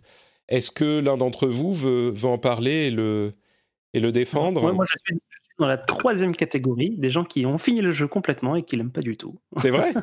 D'accord, mais t'es ouais. peut-être pas le meilleur, euh, la meilleure personne pour le, pour le défendre, pour défendre sa place dans le. Je, je, dans le je pense que je saurais le défendre, mais je sais pas s'il y a quelqu'un qui... ouais. qui, souhaite le faire. Il y a personne euh, dans l'assistance bah... qui l'aime euh, Red Dead Redemption 2, c'est pas possible. Euh, bon alors moi je l'ai apprécié mais pas au point de le défendre dans, dans le classement. Mais est-ce qu'il y a Euh, je dirais que Attends, attends, attends, du coup, Cassim, je vais, je vais me tourner vers les autres. Est-ce que certains d'entre vous, ça serait quand même euh, extraordinaire qu'aucun d'entre vous ne, ne considère que c'est vraiment, euh, qu'il est digne d'être dans les jeux de la gêne, dans toute cette, cette assemblée? On est une dizaine quand même. Personne? Moi, alors, moi, personnellement. Alors, Ouais, Vas-y, Johan. Attendez, attendez, parce qu'il y a Non. Sébastien qui s'est démuté. Euh, qui, il n'a pas beaucoup parlé. Dis- Dis-nous, Seb. Ah, moi, je fais, je fais partie d'une autre catégorie encore, ceux qui n'ont même pas eu envie d'essayer. Ouais, d'accord, bah, bah, merci, d'accord. Cédric, du coup. Non. Cédric, tu t'es, tu t'es démuté aussi, vas-y. Non, mais je fais partie de ceux qui euh, comprennent qu'on le met dans un classement, parce qu'effectivement, il y a des, des gros points positifs. Mais moi, j'ai pas accroché du tout. Et oui, au bout de quelques heures, j'ai lâché. Mais je, je comprends qu'on le veuille le mettre dans un Ouais. classement pour ce qu'il a Mm. montré, etc. Mais je fais partie de ceux qui n'ont pas accroché. Ouais. Ok. Pour, Bon. pour moi, c'est un jeu qui, alors, qui a forcément marqué la génération au même titre euh, que Cyberpunk avant sa sortie, dans le sens où c'était vraiment un juggernaut, un, je sais pas comment est-ce qu'on peut dire ça en français. Un mastodonte, je titan, dis généralement. euh, Un titan, voilà, ouais, c'est un bien. mastodonte qui était attendu euh, comme jamais. Il y a eu une attente vraiment euh, incroyable, des tensions même à la sortie entre les notes, euh, les 21 sur 20, les gens qui n'aimaient pas du. Il y a eu vraiment quelque chose, c'était assez unique en fait. hein. Enfin, c'est à, à ce point-là, en tout cas, c'était assez unique. Et je pense que Cyberpunk aurait pu avoir aussi ce même effet s'il avait été, euh, on va dire, un peu plus. Fini. euh, euh, voilà, non, un peu plus fini, je vais dire ça comme ça. Euh, et, et du coup, alors moi, il représente tout ce que je, je n'aime pas vraiment hein, dans, dans le jeu vidéo, on va dire type open world. Euh, C'est-à-dire que bon, effectivement, il repose énormément sur une narration qui est très bien. Je, vais dire qu'elle est très bien la narration, mais son principal problème, c'est qu'elle est diluée dans effectivement une narration à l'open world où finalement tu ne suis pas de, de rails scénaristiques. Et du coup, euh, le rythme se trouve vraiment, euh, enfin, c'est ce que j'ai ressenti moi, vraiment impacté par ça. Le jeu est très long à finir et voilà, je suis, allé au bout pour un peu pour aller au bout déjà parce que j'avais Mm. acheté le jeu, hein. mais euh, mais ouais, j'ai- trouvé l'histoire plutôt bien, sans, vraiment sans plus. Alors je sais qu'il y en a qui ont qui ont adoré, hein, c'est pas, je sais pas, il y a pas- je porte pas de jugement vis-à-vis de ça, mais effectivement, d'un point de vue gameplay, je trouve que le jeu n'a rien à apporter aux médias. Je pense que personne ne peut s'inspirer euh, de Red Dead Redemption de ce point de vue-là. Je veux dire, euh, c'est, il a des sensations assez archaïques manette en main. euh, et puis, comment est-ce qu'on peut s'inspirer de, de- c'est, un objet de, qui est le résultat d'un financement euh, complètement, euh, je veux dire, impossible à reproduire pour euh, qui que ce soit d'autre. Hmm. Donc, comment s'inspirer de ça à part mettre des millions et des millions pour faire des jolis trucs, enfin, pour faire des jolis modèles, etc. Je trouve, je- moi, je, voilà, c'est pas, c'est pas l'aspect du, du jeu qui, enfin, du jeu vidéo qui me parle. Si, si je peux mettre en parallèle à, à The Last of Us 2 que moi j'ai vraiment adoré, je me suis pas exprimé dessus, mais j'ai vraiment adoré. Euh, et qui a un peu la, la même euh, philosophie hein, de mettre énormément d'argent pour les, quadri- pour les quadruples A, quoi. L'émergence des quadruples A. Ouais, voilà, c'est ça. Et, mais, mais pour le coup, je trouve que The Last of Us a un propos qui va au-delà de juste l'histoire qu'il a racontée et qui raconte quelque chose euh, euh, sur le joueur, sur nous quand on joue, sur, euh, sur euh, qui, qui aborde une narration qui est très atypique avec une structure assez étonnante. Euh, je, je détaille pas volontairement. Ouais, ouais. Et, et là, là où je trouve que Red Dead Redemption finalement euh, ne dépasse pas son sa qualité principale qui est euh, le simulateur de cowboy dans des dans, Ah, un, dans un sublime. Ouais. Euh, et effectivement, les, les rares moments où j'ai pris du plaisir, c'est finalement les moments où je me suis un peu écarté pour aller juste me balader, faire des screenshots super jolis, etc. Mais sans cesse rappelé par le GPS qui te dit là, va là, et là, et là. Enfin, Ouais. voilà, moi, c'est- c'est pour ça que, que, je peux paraître négatif dessus, mais je comprends complètement euh, pourquoi est-ce qu'il a marqué beaucoup de monde. Euh, si on a adoré la narration principalement, euh, si on est fan de, de cet univers cowboy, ce dont je ne suis pas, euh, clairement, là, c'est le meilleur simulateur possible. Ouais. Donc, euh, donc oui, il a, il a quand même énormément de qualité pour lui, euh, malgré ce que moi je lui trouve Euh, qu'il faut y pour remédier. rajouter, pour Ouais, un ou deux éléments, euh, tout à l'heure, Thomas parlait de- des, des magiciens de Naughty Dog qui ont réussi à faire tourner The Last of Us 2 sur PlayStation 4. Euh, pour moi, Red Dead Redemption 2 est quasi aussi beau que The Last of Us 2 en étant en Mais open en world, ce open est world, ouais. Ah, ce qui, euh, mon cerveau n'arrive pas à, à gérer cette information, ce n'est pas possible. Euh, pas sur une console de 2013. Enfin, c'est voilà. Mm. Euh, mais euh, donc, c'est pour moi, c'est le plus bel open world qu'on ait eu euh, sur cette génération, en- vraiment en termes de, de paysages et de visites, de voyages, de C'est clair, tourisme oui. en fait. Euh, de limite, on enlèverait le gameplay. Un peu, en fait, je, limite, je me demande s'ils devraient pas faire comme euh, Ubisoft avec Assassin's Creed et faire un mode, euh, un, un mode libre, euh, Exploration. un peu où tu peux te balader. voilà, Euh, comme euh, Assassin's Creed fait avec ses modes d'éducation un peu. Euh, et donc, c'est vraiment le plus bel open world qu'on ait eu. Je rejoins un peu Johan euh, sur, sur ses critiques. Je dirais que du coup, parce que je sens venir la discussion sur le top 1, euh, que moi, c'est quelque chose encore auquel je suis attaché, les, les marqueurs sur la carte et tout ça. Je ne suis pas adepte des autres, enfin pour l'instant, d'autres recettes de, d'a- de m'amener naturellement vers quelque chose. euh, J'aime bien suivre les objectifs et tout ça. Je suis, je suis Mm. un peu. euh, j'ai passé l'adolescence sur GTA, donc c'est peut-être ça aussi qui m'a formaté. Mais, euh, mais voilà, je- je- du coup, je suis un peu plus adepte de la recette de narration et de, de rythme de mission principale, mission secondaire, euh, objectif sur la carte, GPS, et je me balade et j'ai des choses qui me viennent à moi. euh, euh, tu sais, c'est quand même le jeu qui a normalisé le personnage qui te Qui t'interpelle. croises sur la route et qui, et qui, t'a- oui, qui te donne une petite mission, voilà. Euh, Ouais. mais là, comme The Last of Us 2, euh, je dirais que moi, il m'a pas aussi marqué que son premier épisode sur la PlayStation 3 à l'époque. C'est c'est marrant ce que tu dis. Peut-être que euh, il y a beaucoup de joueurs qui ont été habitués à ce type de format euh, par les open world classiques et les GTA et qui du coup ont beaucoup plus ont été beaucoup plus réceptifs à- à- au format de Red Dead Redemption 2. Je dirais que C'est clairement euh, l'objectif de Rockstar. hein. Ouais. Ils, ils savent très bien quand ils font ce jeu qu'il faut mettre ces marqueurs parce que leur cible Mm. euh, et leur public sont habitués à ça et euh, il faut quand même vendre des copies parce que c'est vital. Euh, et ils essayent euh, d'apporter autre chose à côté. Euh, mais effectivement, si on est allergique à, cette, euh, à ce, ouais, ce, ce moule euh, initial, c'est très difficile ouais. d'être emporté. Quoi. Euh, Snoop, tu veux ajouter quelque chose? Je vois que tu t'es démuté et tu nous as rejoint en cours de route. Je ne sais pas si, si c'est le cas. Ou, euh, oui, très très rapidement en fait. Bah, moi, je me sens un petit peu seul du coup parce que je l'ai adoré euh, ce jeu-là. Ah ben voilà, c'est toi, euh, c'est toi qu'on cherchait.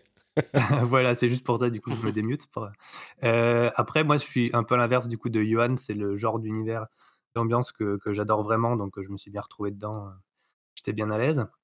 Mais euh, du coup, je, je- je- j'ai conscience que c'est très subjectif du coup comme, comme appréciation. Donc, je comprends tout à fait les critiques qu'il y a Mm. et que ce soit un peu clivant à ce niveau-là. Quoi. Et en, en dehors de, de la simulation, j'ai bien aimé aussi tout ce qui était vie de groupe, toute l'histoire Ouais. qu'il y a autour du groupe quand on se balade, qu'on apprend à connaître les personnages, qu'on peut un peu découvrir plein de trucs. Ça, c'était sympa. Après, je suis d'accord que ça apporte rien du tout de, de nouveau aux jeux vidéo, que c'est Ouais. un peu une liste de choses qu'ils ont cochées pour le faire.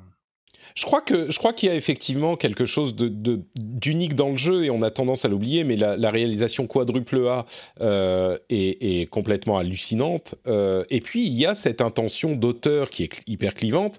Euh, je crois que en- à côté de la description simulateur de cowboy qu'on avait mentionné au moment de la sortie, il y a aussi le le fait que c'est un quadruple A d'auteur et il y a un parti pris tellement fort dans la conception du jeu que clairement c'est quelque chose de enfin bon c'est quelque chose de particulier mais bon je comprends je comprends un petit peu mieux pourquoi il est il est disons que je comprends pourquoi il va être aussi haut de cette liste ne serait-ce que par son son ambition quoi.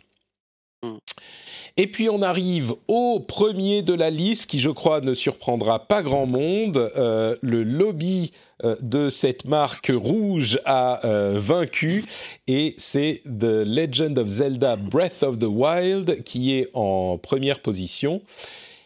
Et je crois que si on parle de jeux qui ont influencé l'industrie, euh, c'est marrant parce que euh, est-ce qu'il est dans la liste Horizon Zero Dawn qui est sorti en même temps et qui a été injustement euh, peut-être critiqué? Oui, il est dans la liste, mais, un petit peu en dessous du top 10.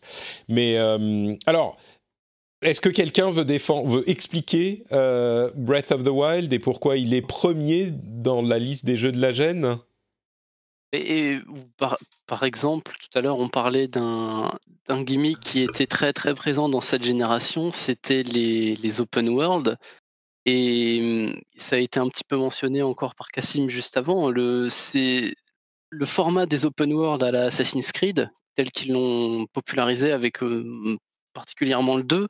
Donc cette grande carte avec des points distincts sur la carte.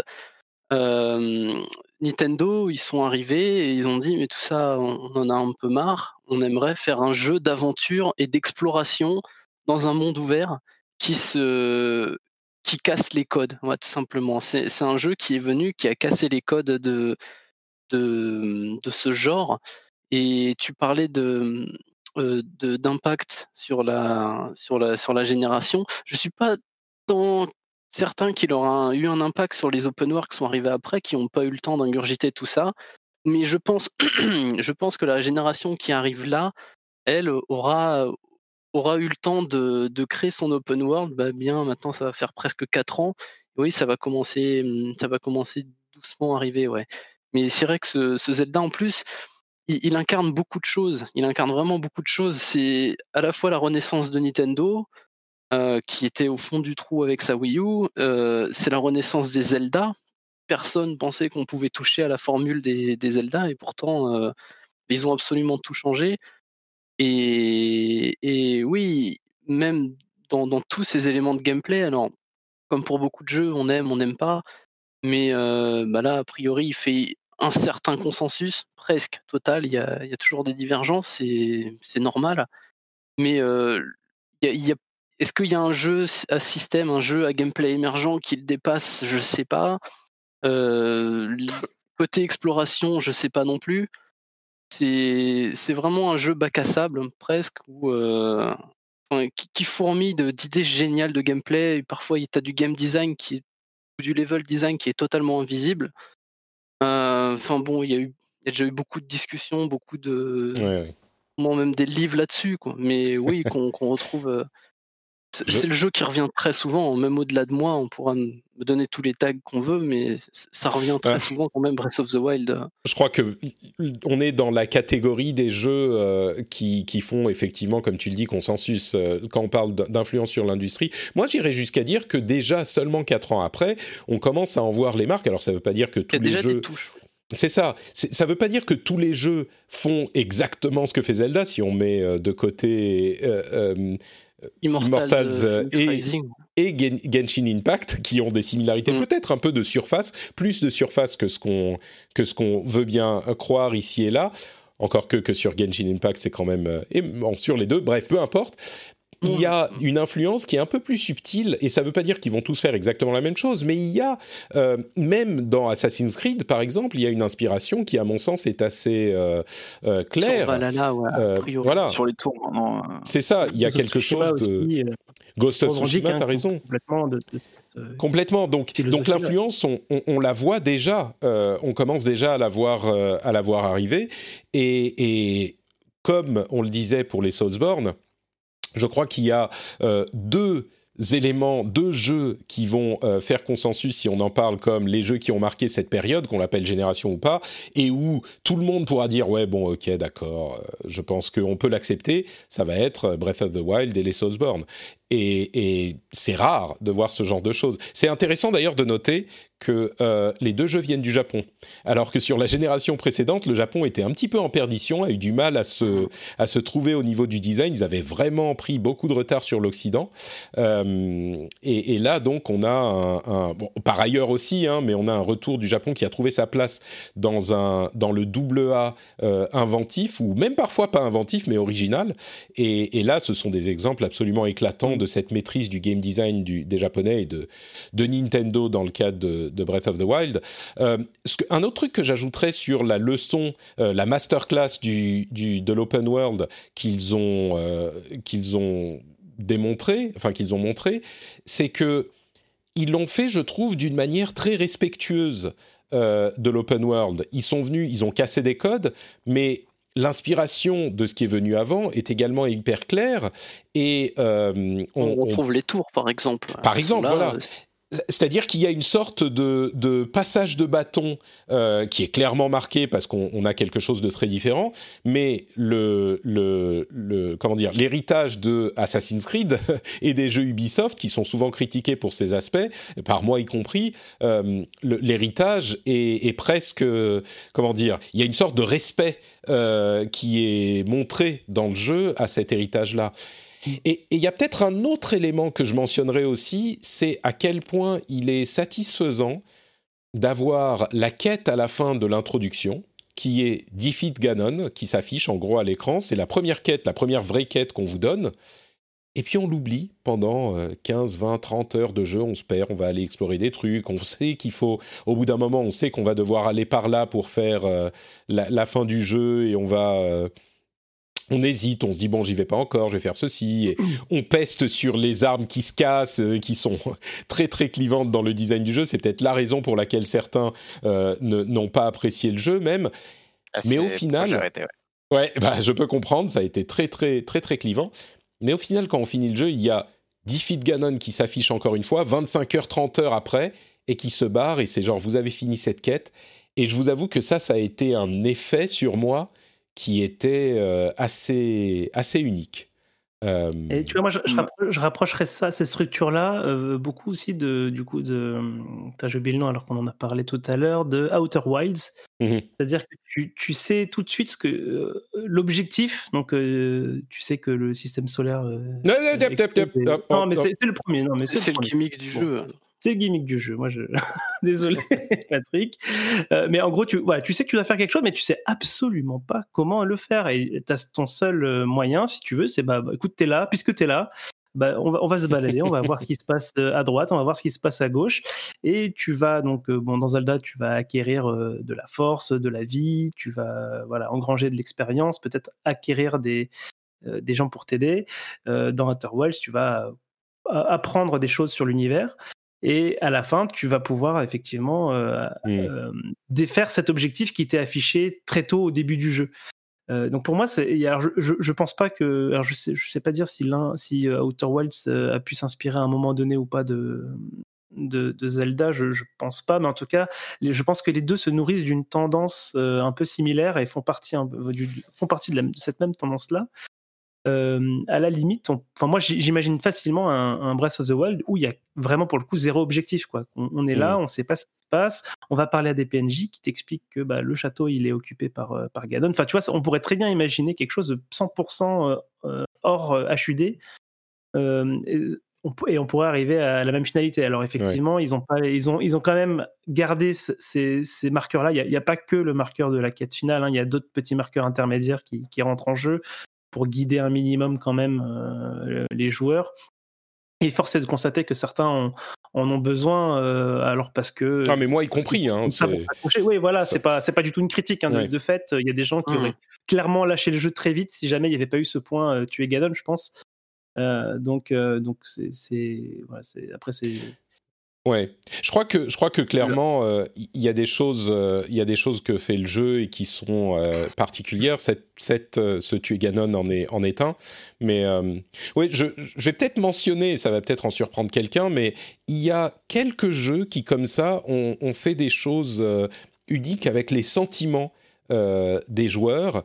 Euh, je mentionnais, euh, bon, je, je le mentionnais dans le cadre de The Last of Us 2 tout à l'heure, euh, au niveau du travail intellectuel, il y a une question émotionnelle, et ça va peut-être, comme je disais, en surprendre quelqu'un, mais je peux mentionner euh, Nier Automata, qui, encore une fois, sans, sans spoiler, moi, j'ai, vous le savez, c'est célèbre dans l'émission, j'ai absolument détesté le jeu, je l'ai haï et, et je le l'odie, euh, euh, et je, genre, genre, je me suis suffisamment e- exprimé dessus, c'est vraiment un jeu que j'ai pas du tout aimé, mais le générique, sans spoiler, le générique, je m'en souviendrai toute ma vie. Euh, et, je pense aussi à euh, Tetris Effect Connected, pour revenir encore sur une autre mention de, tout à l'heure, la version Connected, là aussi m'a fait quelque chose cette année, il y a quelques mois. Alors c'est pas le, on rentre pas dans la catégorie des jeux de la génération, mais m'a fait passer quelque chose, un sentiment unique euh, dans la version Connected, pour les raisons que j'avais décrites dans, l'émission.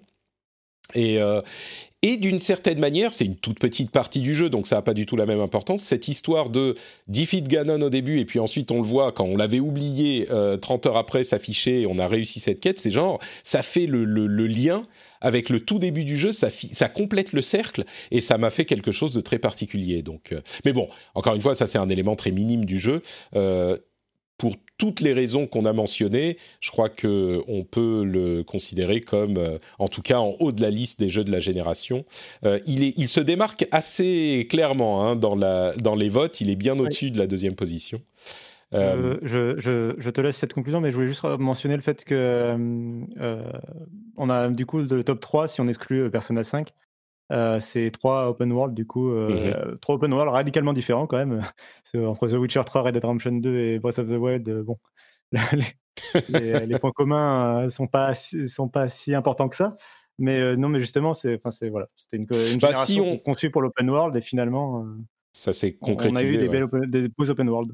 Euh, si on parlait de la flexibilité de, de- des Battle Royale tout à l'heure, je crois que l'open world est également un genre qui se, qui se prête à de nombreuses interprétations, et là, ça en est, euh, ça en est la preuve. Euh, clairement, le- l'autre genre de la génération, on, peut-être, on aurait peut-être dû le mentionner, mais c'est bien que ça arrive euh, à la fin. Merci Cassim. Euh, clairement, le genre de la génération, c'est peut-être l'open world. Oui, c'est vrai. Mais est-ce que, est-ce que justement le, le fait que cette génération, ce soit open world, qui soit euh, numéro un, c'est pas une influence, par exemple, des, de GTA qui est un open world, qui était jeu un peu de la génération précédente, Mhm. GTA 5 Ben, moi, je dirais GTA. Ouais, GTA euh, en partie est, est une influence, c'est sûr, mais je dirais plus que c'est si on veut chercher une influence, et je crois que c'est suffisamment diffus pour que tout le monde y soit arrivé euh, de manière euh, pas coordonnée, mais, mais un petit peu en même temps. Si on veut chercher une influence, moi je mentionnerais plus Ubisoft avec tous ces jeux. En fait, Euh, c'est c'est plutôt eux qui vont euh, qui vont être à l'origine du truc, je crois, et qui ont euh, popularisé ce style de jeu. Mais en même temps, ah, ouais, industrialisé. Mais je crois que même Ubisoft, on les pointe souvent du doigt. Je crois qu'il y a vraiment une tendance de l'industrie. On n'est pas dans le cadre où, enfin, dans le même cadre que Battle Royale où euh, c'est clairement PUBG qui en a été à l'origine. Je crois que les open world, peut-être qu'on pourrait pointer vers euh, Assassin's Creed et encore plus le 2, mais, mais c'est pas eux qui ont sorti le truc de nulle part. C'était une tendance qu'ils ont affinée, qu'ils ont euh, peut-être euh, euh, concrétisé dans ces codes qu'on connaît aujourd'hui. Mais je crois que ça arrivait de toute façon. Ouais, il y a eu il y a une volonté de sortir des, des couloirs et chaque, Ouais. euh, chaque jeu qui donnait de la liberté et qui utilisait la, la- la nouvelle puissance des consoles pour permettre euh, d'avoir des grands espaces euh, a toujours été bien accueilli. Donc ouais, c'est vrai qu'il y a, il y a cette- c'était attendu par tout le monde. Si tu te souviens des, des vieilles critiques, les gens ils étaient contents de- d'avoir des grands espaces dans lesquels se balader. Quoi. Et tu Mm. prends Sony, presque tous leurs jeux ils sont open world ou au moins avec des grands espaces. S'ils sont pas Ouais. strictement des open world comme, euh, comme God of War, tu as au moins des, des grands endroits où tu peux te balader. Et... ouais. Mm. Je, je, euh, je conclurai. On en était dans les jeux de la gêne. Je, conclurai avec euh, une autre remarque dans la veine de ce que tu disais, Cassim, sur tous nos jeux dix- dans les 10 premières places qui, qui totalisent 21 jeux, puisqu'il y a des ex euh, j'essaye de chercher les jeux qui sont pas des jeux solo. Alors, on a possiblement Forza euh, Horizon 4, Overwatch évidemment. Euh, Je cherche, je cherche PUBG, Battlefield 1, Final Fantasy XIV, Fortnite. Donc voilà, on va dire 5 à peu près. Euh, pour une génération qui a, entre guillemets, annoncé la mort du jeu solo, c'est quand même un petit peu, un petit peu particulier, quoi. Et on en parlait également dans l'épisode sur les jeux de, de la, de l'année la semaine dernière. Encore une fois, c'est les gamers énervés qui ne comprennent pas grand-chose, je trouve, et cette euh, peur que les jeux solo disparaissent, parce qu'il y a aussi, et c'est vrai, énormément de jeux multi, est euh, complètement irrationnelle, et on en a eu la preuve euh, année après année, et génération sur la génération, ce coup-ci, bah, je pense que c'est complètement clair. Le, jeu multi, s'il s'est énormément développé, n'a évidemment pas bouffé le jeu solo du tout. Donc, donc bon. Et il y, a- y y autre chose aussi là-dessus, c'est que autant le jeu solo, on est capable d'avoir des recettes, euh, des recettes de, de jeux qui fonctionnent, c'est-à-dire qu'on sait dire, bah voilà, on fait un open world, on, on peut, euh, voilà, on peut suivre la recette et, et faire et faire un jeu qui va être euh, globalement apprécié. Autant les jeux multi, c'est très compliqué parce que t'as beau suivre la recette, si les joueurs ne basculent pas dessus d'une façon ou d'une autre, ton, ton jeu, voilà, on a vu tellement d'échecs de gens qui ont essayé de Mm. faire, de suivre les recettes de Battle Royale, de, de Hero Shooter, de choses comme ça. Et du coup, je pense qu'effectivement, c'est plus compliqué euh, de, de- de suivre une recette et de faire des jeux qui fonctionnent en multi. On l'a vu avec euh, Avengers récemment, donc t'as beau avoir le marketing. le plus Disons que Avengers, on, on sait pourquoi il n'a pas pris. hein. Les- L'explication était assez Ouais, claire. il aurait pu- sans plus et puis juste rentrer dans les frais et puis bon être considéré comme un échec par euh, Marvel si tu veux, mais quand même. euh, Franchement, être et tu vois. Ah, c'est pas, pour refaire le, sujet sur Avengers, mais je l'aime bien hein, et je suis l'une des rares personnes au monde à bien l'aimer. Mais clairement, vu ce qu'il euh, proposait, il était. Je trouve pas qu'il il, il se comment dire, il tique pas les box de la recette. Tu vois, il a pas réussi la recette. Il y a plein de choses qui font que non, il est pas dans la recette euh, pour moi. Mais, euh, mais par rapport à ce que tu dis, et pourtant je l'aime bien, hein, et je n'ai même pas relancé pour voir Kate Bishop, ce que, ce que ça donne. J'ai pas eu le temps. Mais euh, le, truc, c'est que les jeux multi, c'est des jeux services sur lesquels tu es. euh, c'est les jeux auxquels tu es marié. Il y a un, ami qui, parle des jeux de cette manière. Il y a un jeu auquel tu es marié et les jeux auxquels, euh, avec lesquels tu vas sur des dates. Et les jeux multi, c'est des jeux auxquels tu es marié. Donc pour basculer de l'un à l'autre, c'est hyper compliqué. Alors qu'un jeu solo, généralement, c'est 20, 30, 40 heures et puis tu l'as fini. Donc tu peux passer à autre chose. Donc c'est vrai qu'on peut faire beaucoup plus de jeux solo que de jeux multi euh, dans son année, même si, enfin, quel que soit le temps qui nous est qu'on a de disponible. Donc ça peut aussi expliquer un petit peu ce que tu dis, Johan, que c'est difficile de faire un jeu multi qui fonctionne par rapport à un jeu solo où euh, bon bah tu peux toujours trouver un public euh, même s'il ne passe pas sa vie dessus quoi. Et puis il faut que tous tes amis soient aussi mariés avec ce jeu, sinon, sinon ça marche pas bien. Ouais, mais moi je, moi je joue tout seul. euh, Je, je suis je suis je suis je suis tout seul marié dans le jeu vidéo et euh, j'ai pas d'amis donc. euh. Bon bah écoutez, je crois qu'on arrive au bout de cette. euh, on a fait quoi? Deux heures et demie d'émission. Merci à vous d'avoir d'être resté là. Je pensais pas qu'on ferait aussi long. Il y a même des gens qui nous ont rejoints encore. Il y a il y a You qui nous a rejoint également en plus euh, en plus des autres. Salut You, tu as tu es arrivé à la fin, mais tu es arrivé quand même. Merci d'avoir été là. Euh, euh, je, je crois qu'on a vraiment couvert un petit peu toute la, la génération. Hein. C'est le, le, la discussion définitive euh, générale sur la génération. Est-ce que vous, certains d'entre vous pensent qu'il y a des choses qu'on a ratées dans ces deux heures et demie qu'on devrait mentionner en conclusion avant de se quitter? Je crois qu'on a couvert à peu près tout. Ah, hein. Pas Juste name dropper Céleste. Name dropper Céleste, je pense que tu as raison. Ouais, ouais, ouais Céleste. Euh, Jules, tu voulais ajouter quelque chose? Ouais, moi j'avais une question parce que vous avez tous joué à Zelda et, et du coup, bah, vous en êtes tous fans. Moi, j'ai pas aimé la, la truc de, des armes, mais est-ce que quand Zelda est sorti et que vous y avez joué, vous vous êtes dit, ce jeu, on en parlera dans encore beaucoup d'années? Oui. Oui. Ou est-ce que vous vous êtes dit, ok, il est bien, mais ça va, quoi. C'est Non, non, je crois bah, que pas non plus mais La- je veux dire. la- euh, on, on peut- on- on l'a déjà fait, mais on peut tous répondre en même temps. Est-ce que vous avez dit oui? On, on va dire oui ou non à 1, 2, 3. Oui. Oui. Oui, Oui. D- directement, ça a été un, cat- un vrai cataclysme Ouais. dans l'industrie. Enfin, tout le monde en parlait. C'était. Ouais, je crois que je crois rien, qu'il a. rien qu'au niveau de sa narration et de, de- de son univers, en fait, euh, il- je pense qu'il a vraiment changé les choses par rapport à ce qu'il y avait à l'époque. quoi. ce- si- même sans rentrer dans les. Même sans rentrer dans les raisons euh, qui, ont, qui ont mené à cette euh, réaction à la sortie du jeu, Jules, euh, que ce soit pour les joueurs, peut-être même un petit peu plus pour les journalistes, mais toute l'industrie et la, presse étaient unanimes. C'était un jeu qui, en plus, en plus, il est sorti en même temps, comme je le disais, que Horizon Zero Dawn, qui lui était une sorte de perfection du, euh, de l'open world tel qu'il, existait avant. Donc beaucoup de gens ont comparé les deux et injustement, je trouve, ont euh, un petit peu pas dénigré, mais enfin, ont, ont pas donné à Horizon sa juste valeur. Il a fallu attendre quelques mois pour que les gens se rendent compte à quel point il était bien fini et, sa- son attrait, mais mais, oui, quand on a vu les deux l'un en face de l'autre, tout le monde s'est dit OK. Euh, en plus, c'était la sortie de la Switch, comme le disait Thomas, avec le, gouffre de la Wii U à la fois commercial et créatif. Euh, Peut-être pas créatif d'ailleurs, je suis un petit peu méchant, mais euh, l'échec de la Wii U. et, donc c'était une une comeback story incroyable et tout le monde l'a su tout de suite. hein. Ça, je crois que c'est indéniable. D'accord. Moi, je, du coup, pour revenir à ta question, Patrick, je, je suis un peu triste qu'on n'ait pas parlé de Doom, mais bon, c'est comme ça, c'est pas grave. Oui.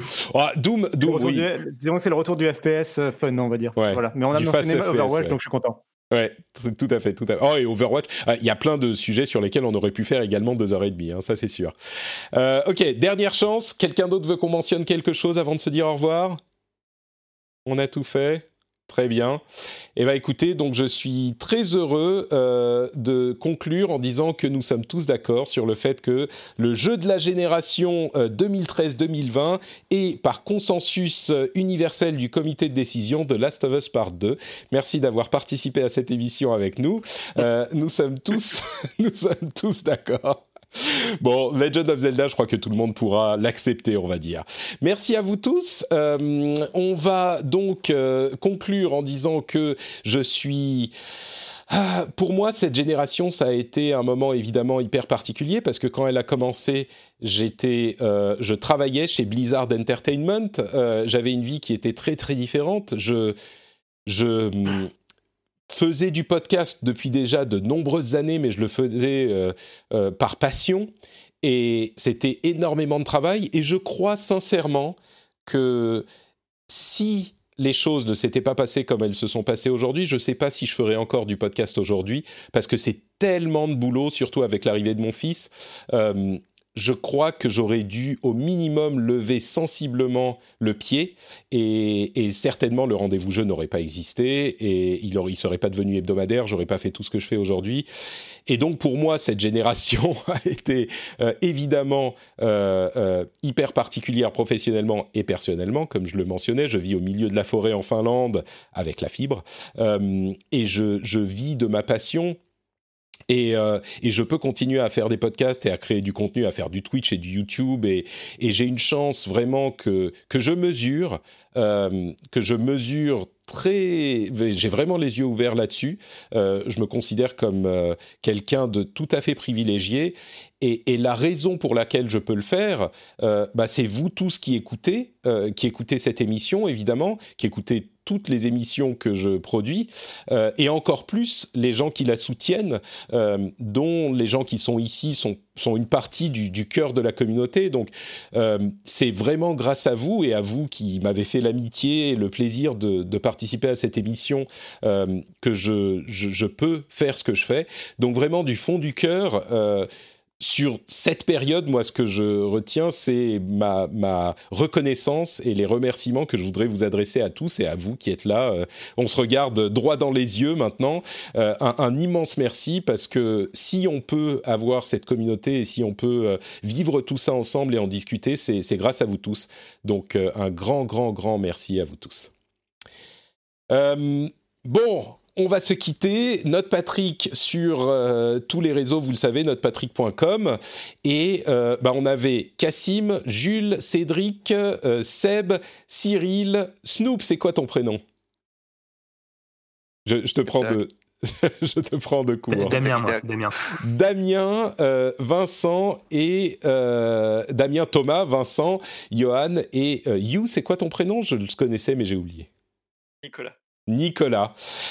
Merci à vous tous. Est-ce qu'on se fait un petit, euh, un petit au revoir en conclusion? Euh, Comme d'habitude, je vais compter jusqu'à 3 et puis on dit au revoir à tout le monde et ça sera le dernier mot de l'émission.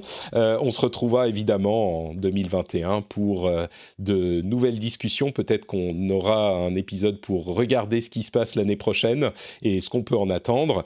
Et bah, on sera hyper heureux de se retrouver encore une fois. Allez, on se dit notre petit au revoir. 3, 2, 1. Au revoir. Au revoir à tous, merci.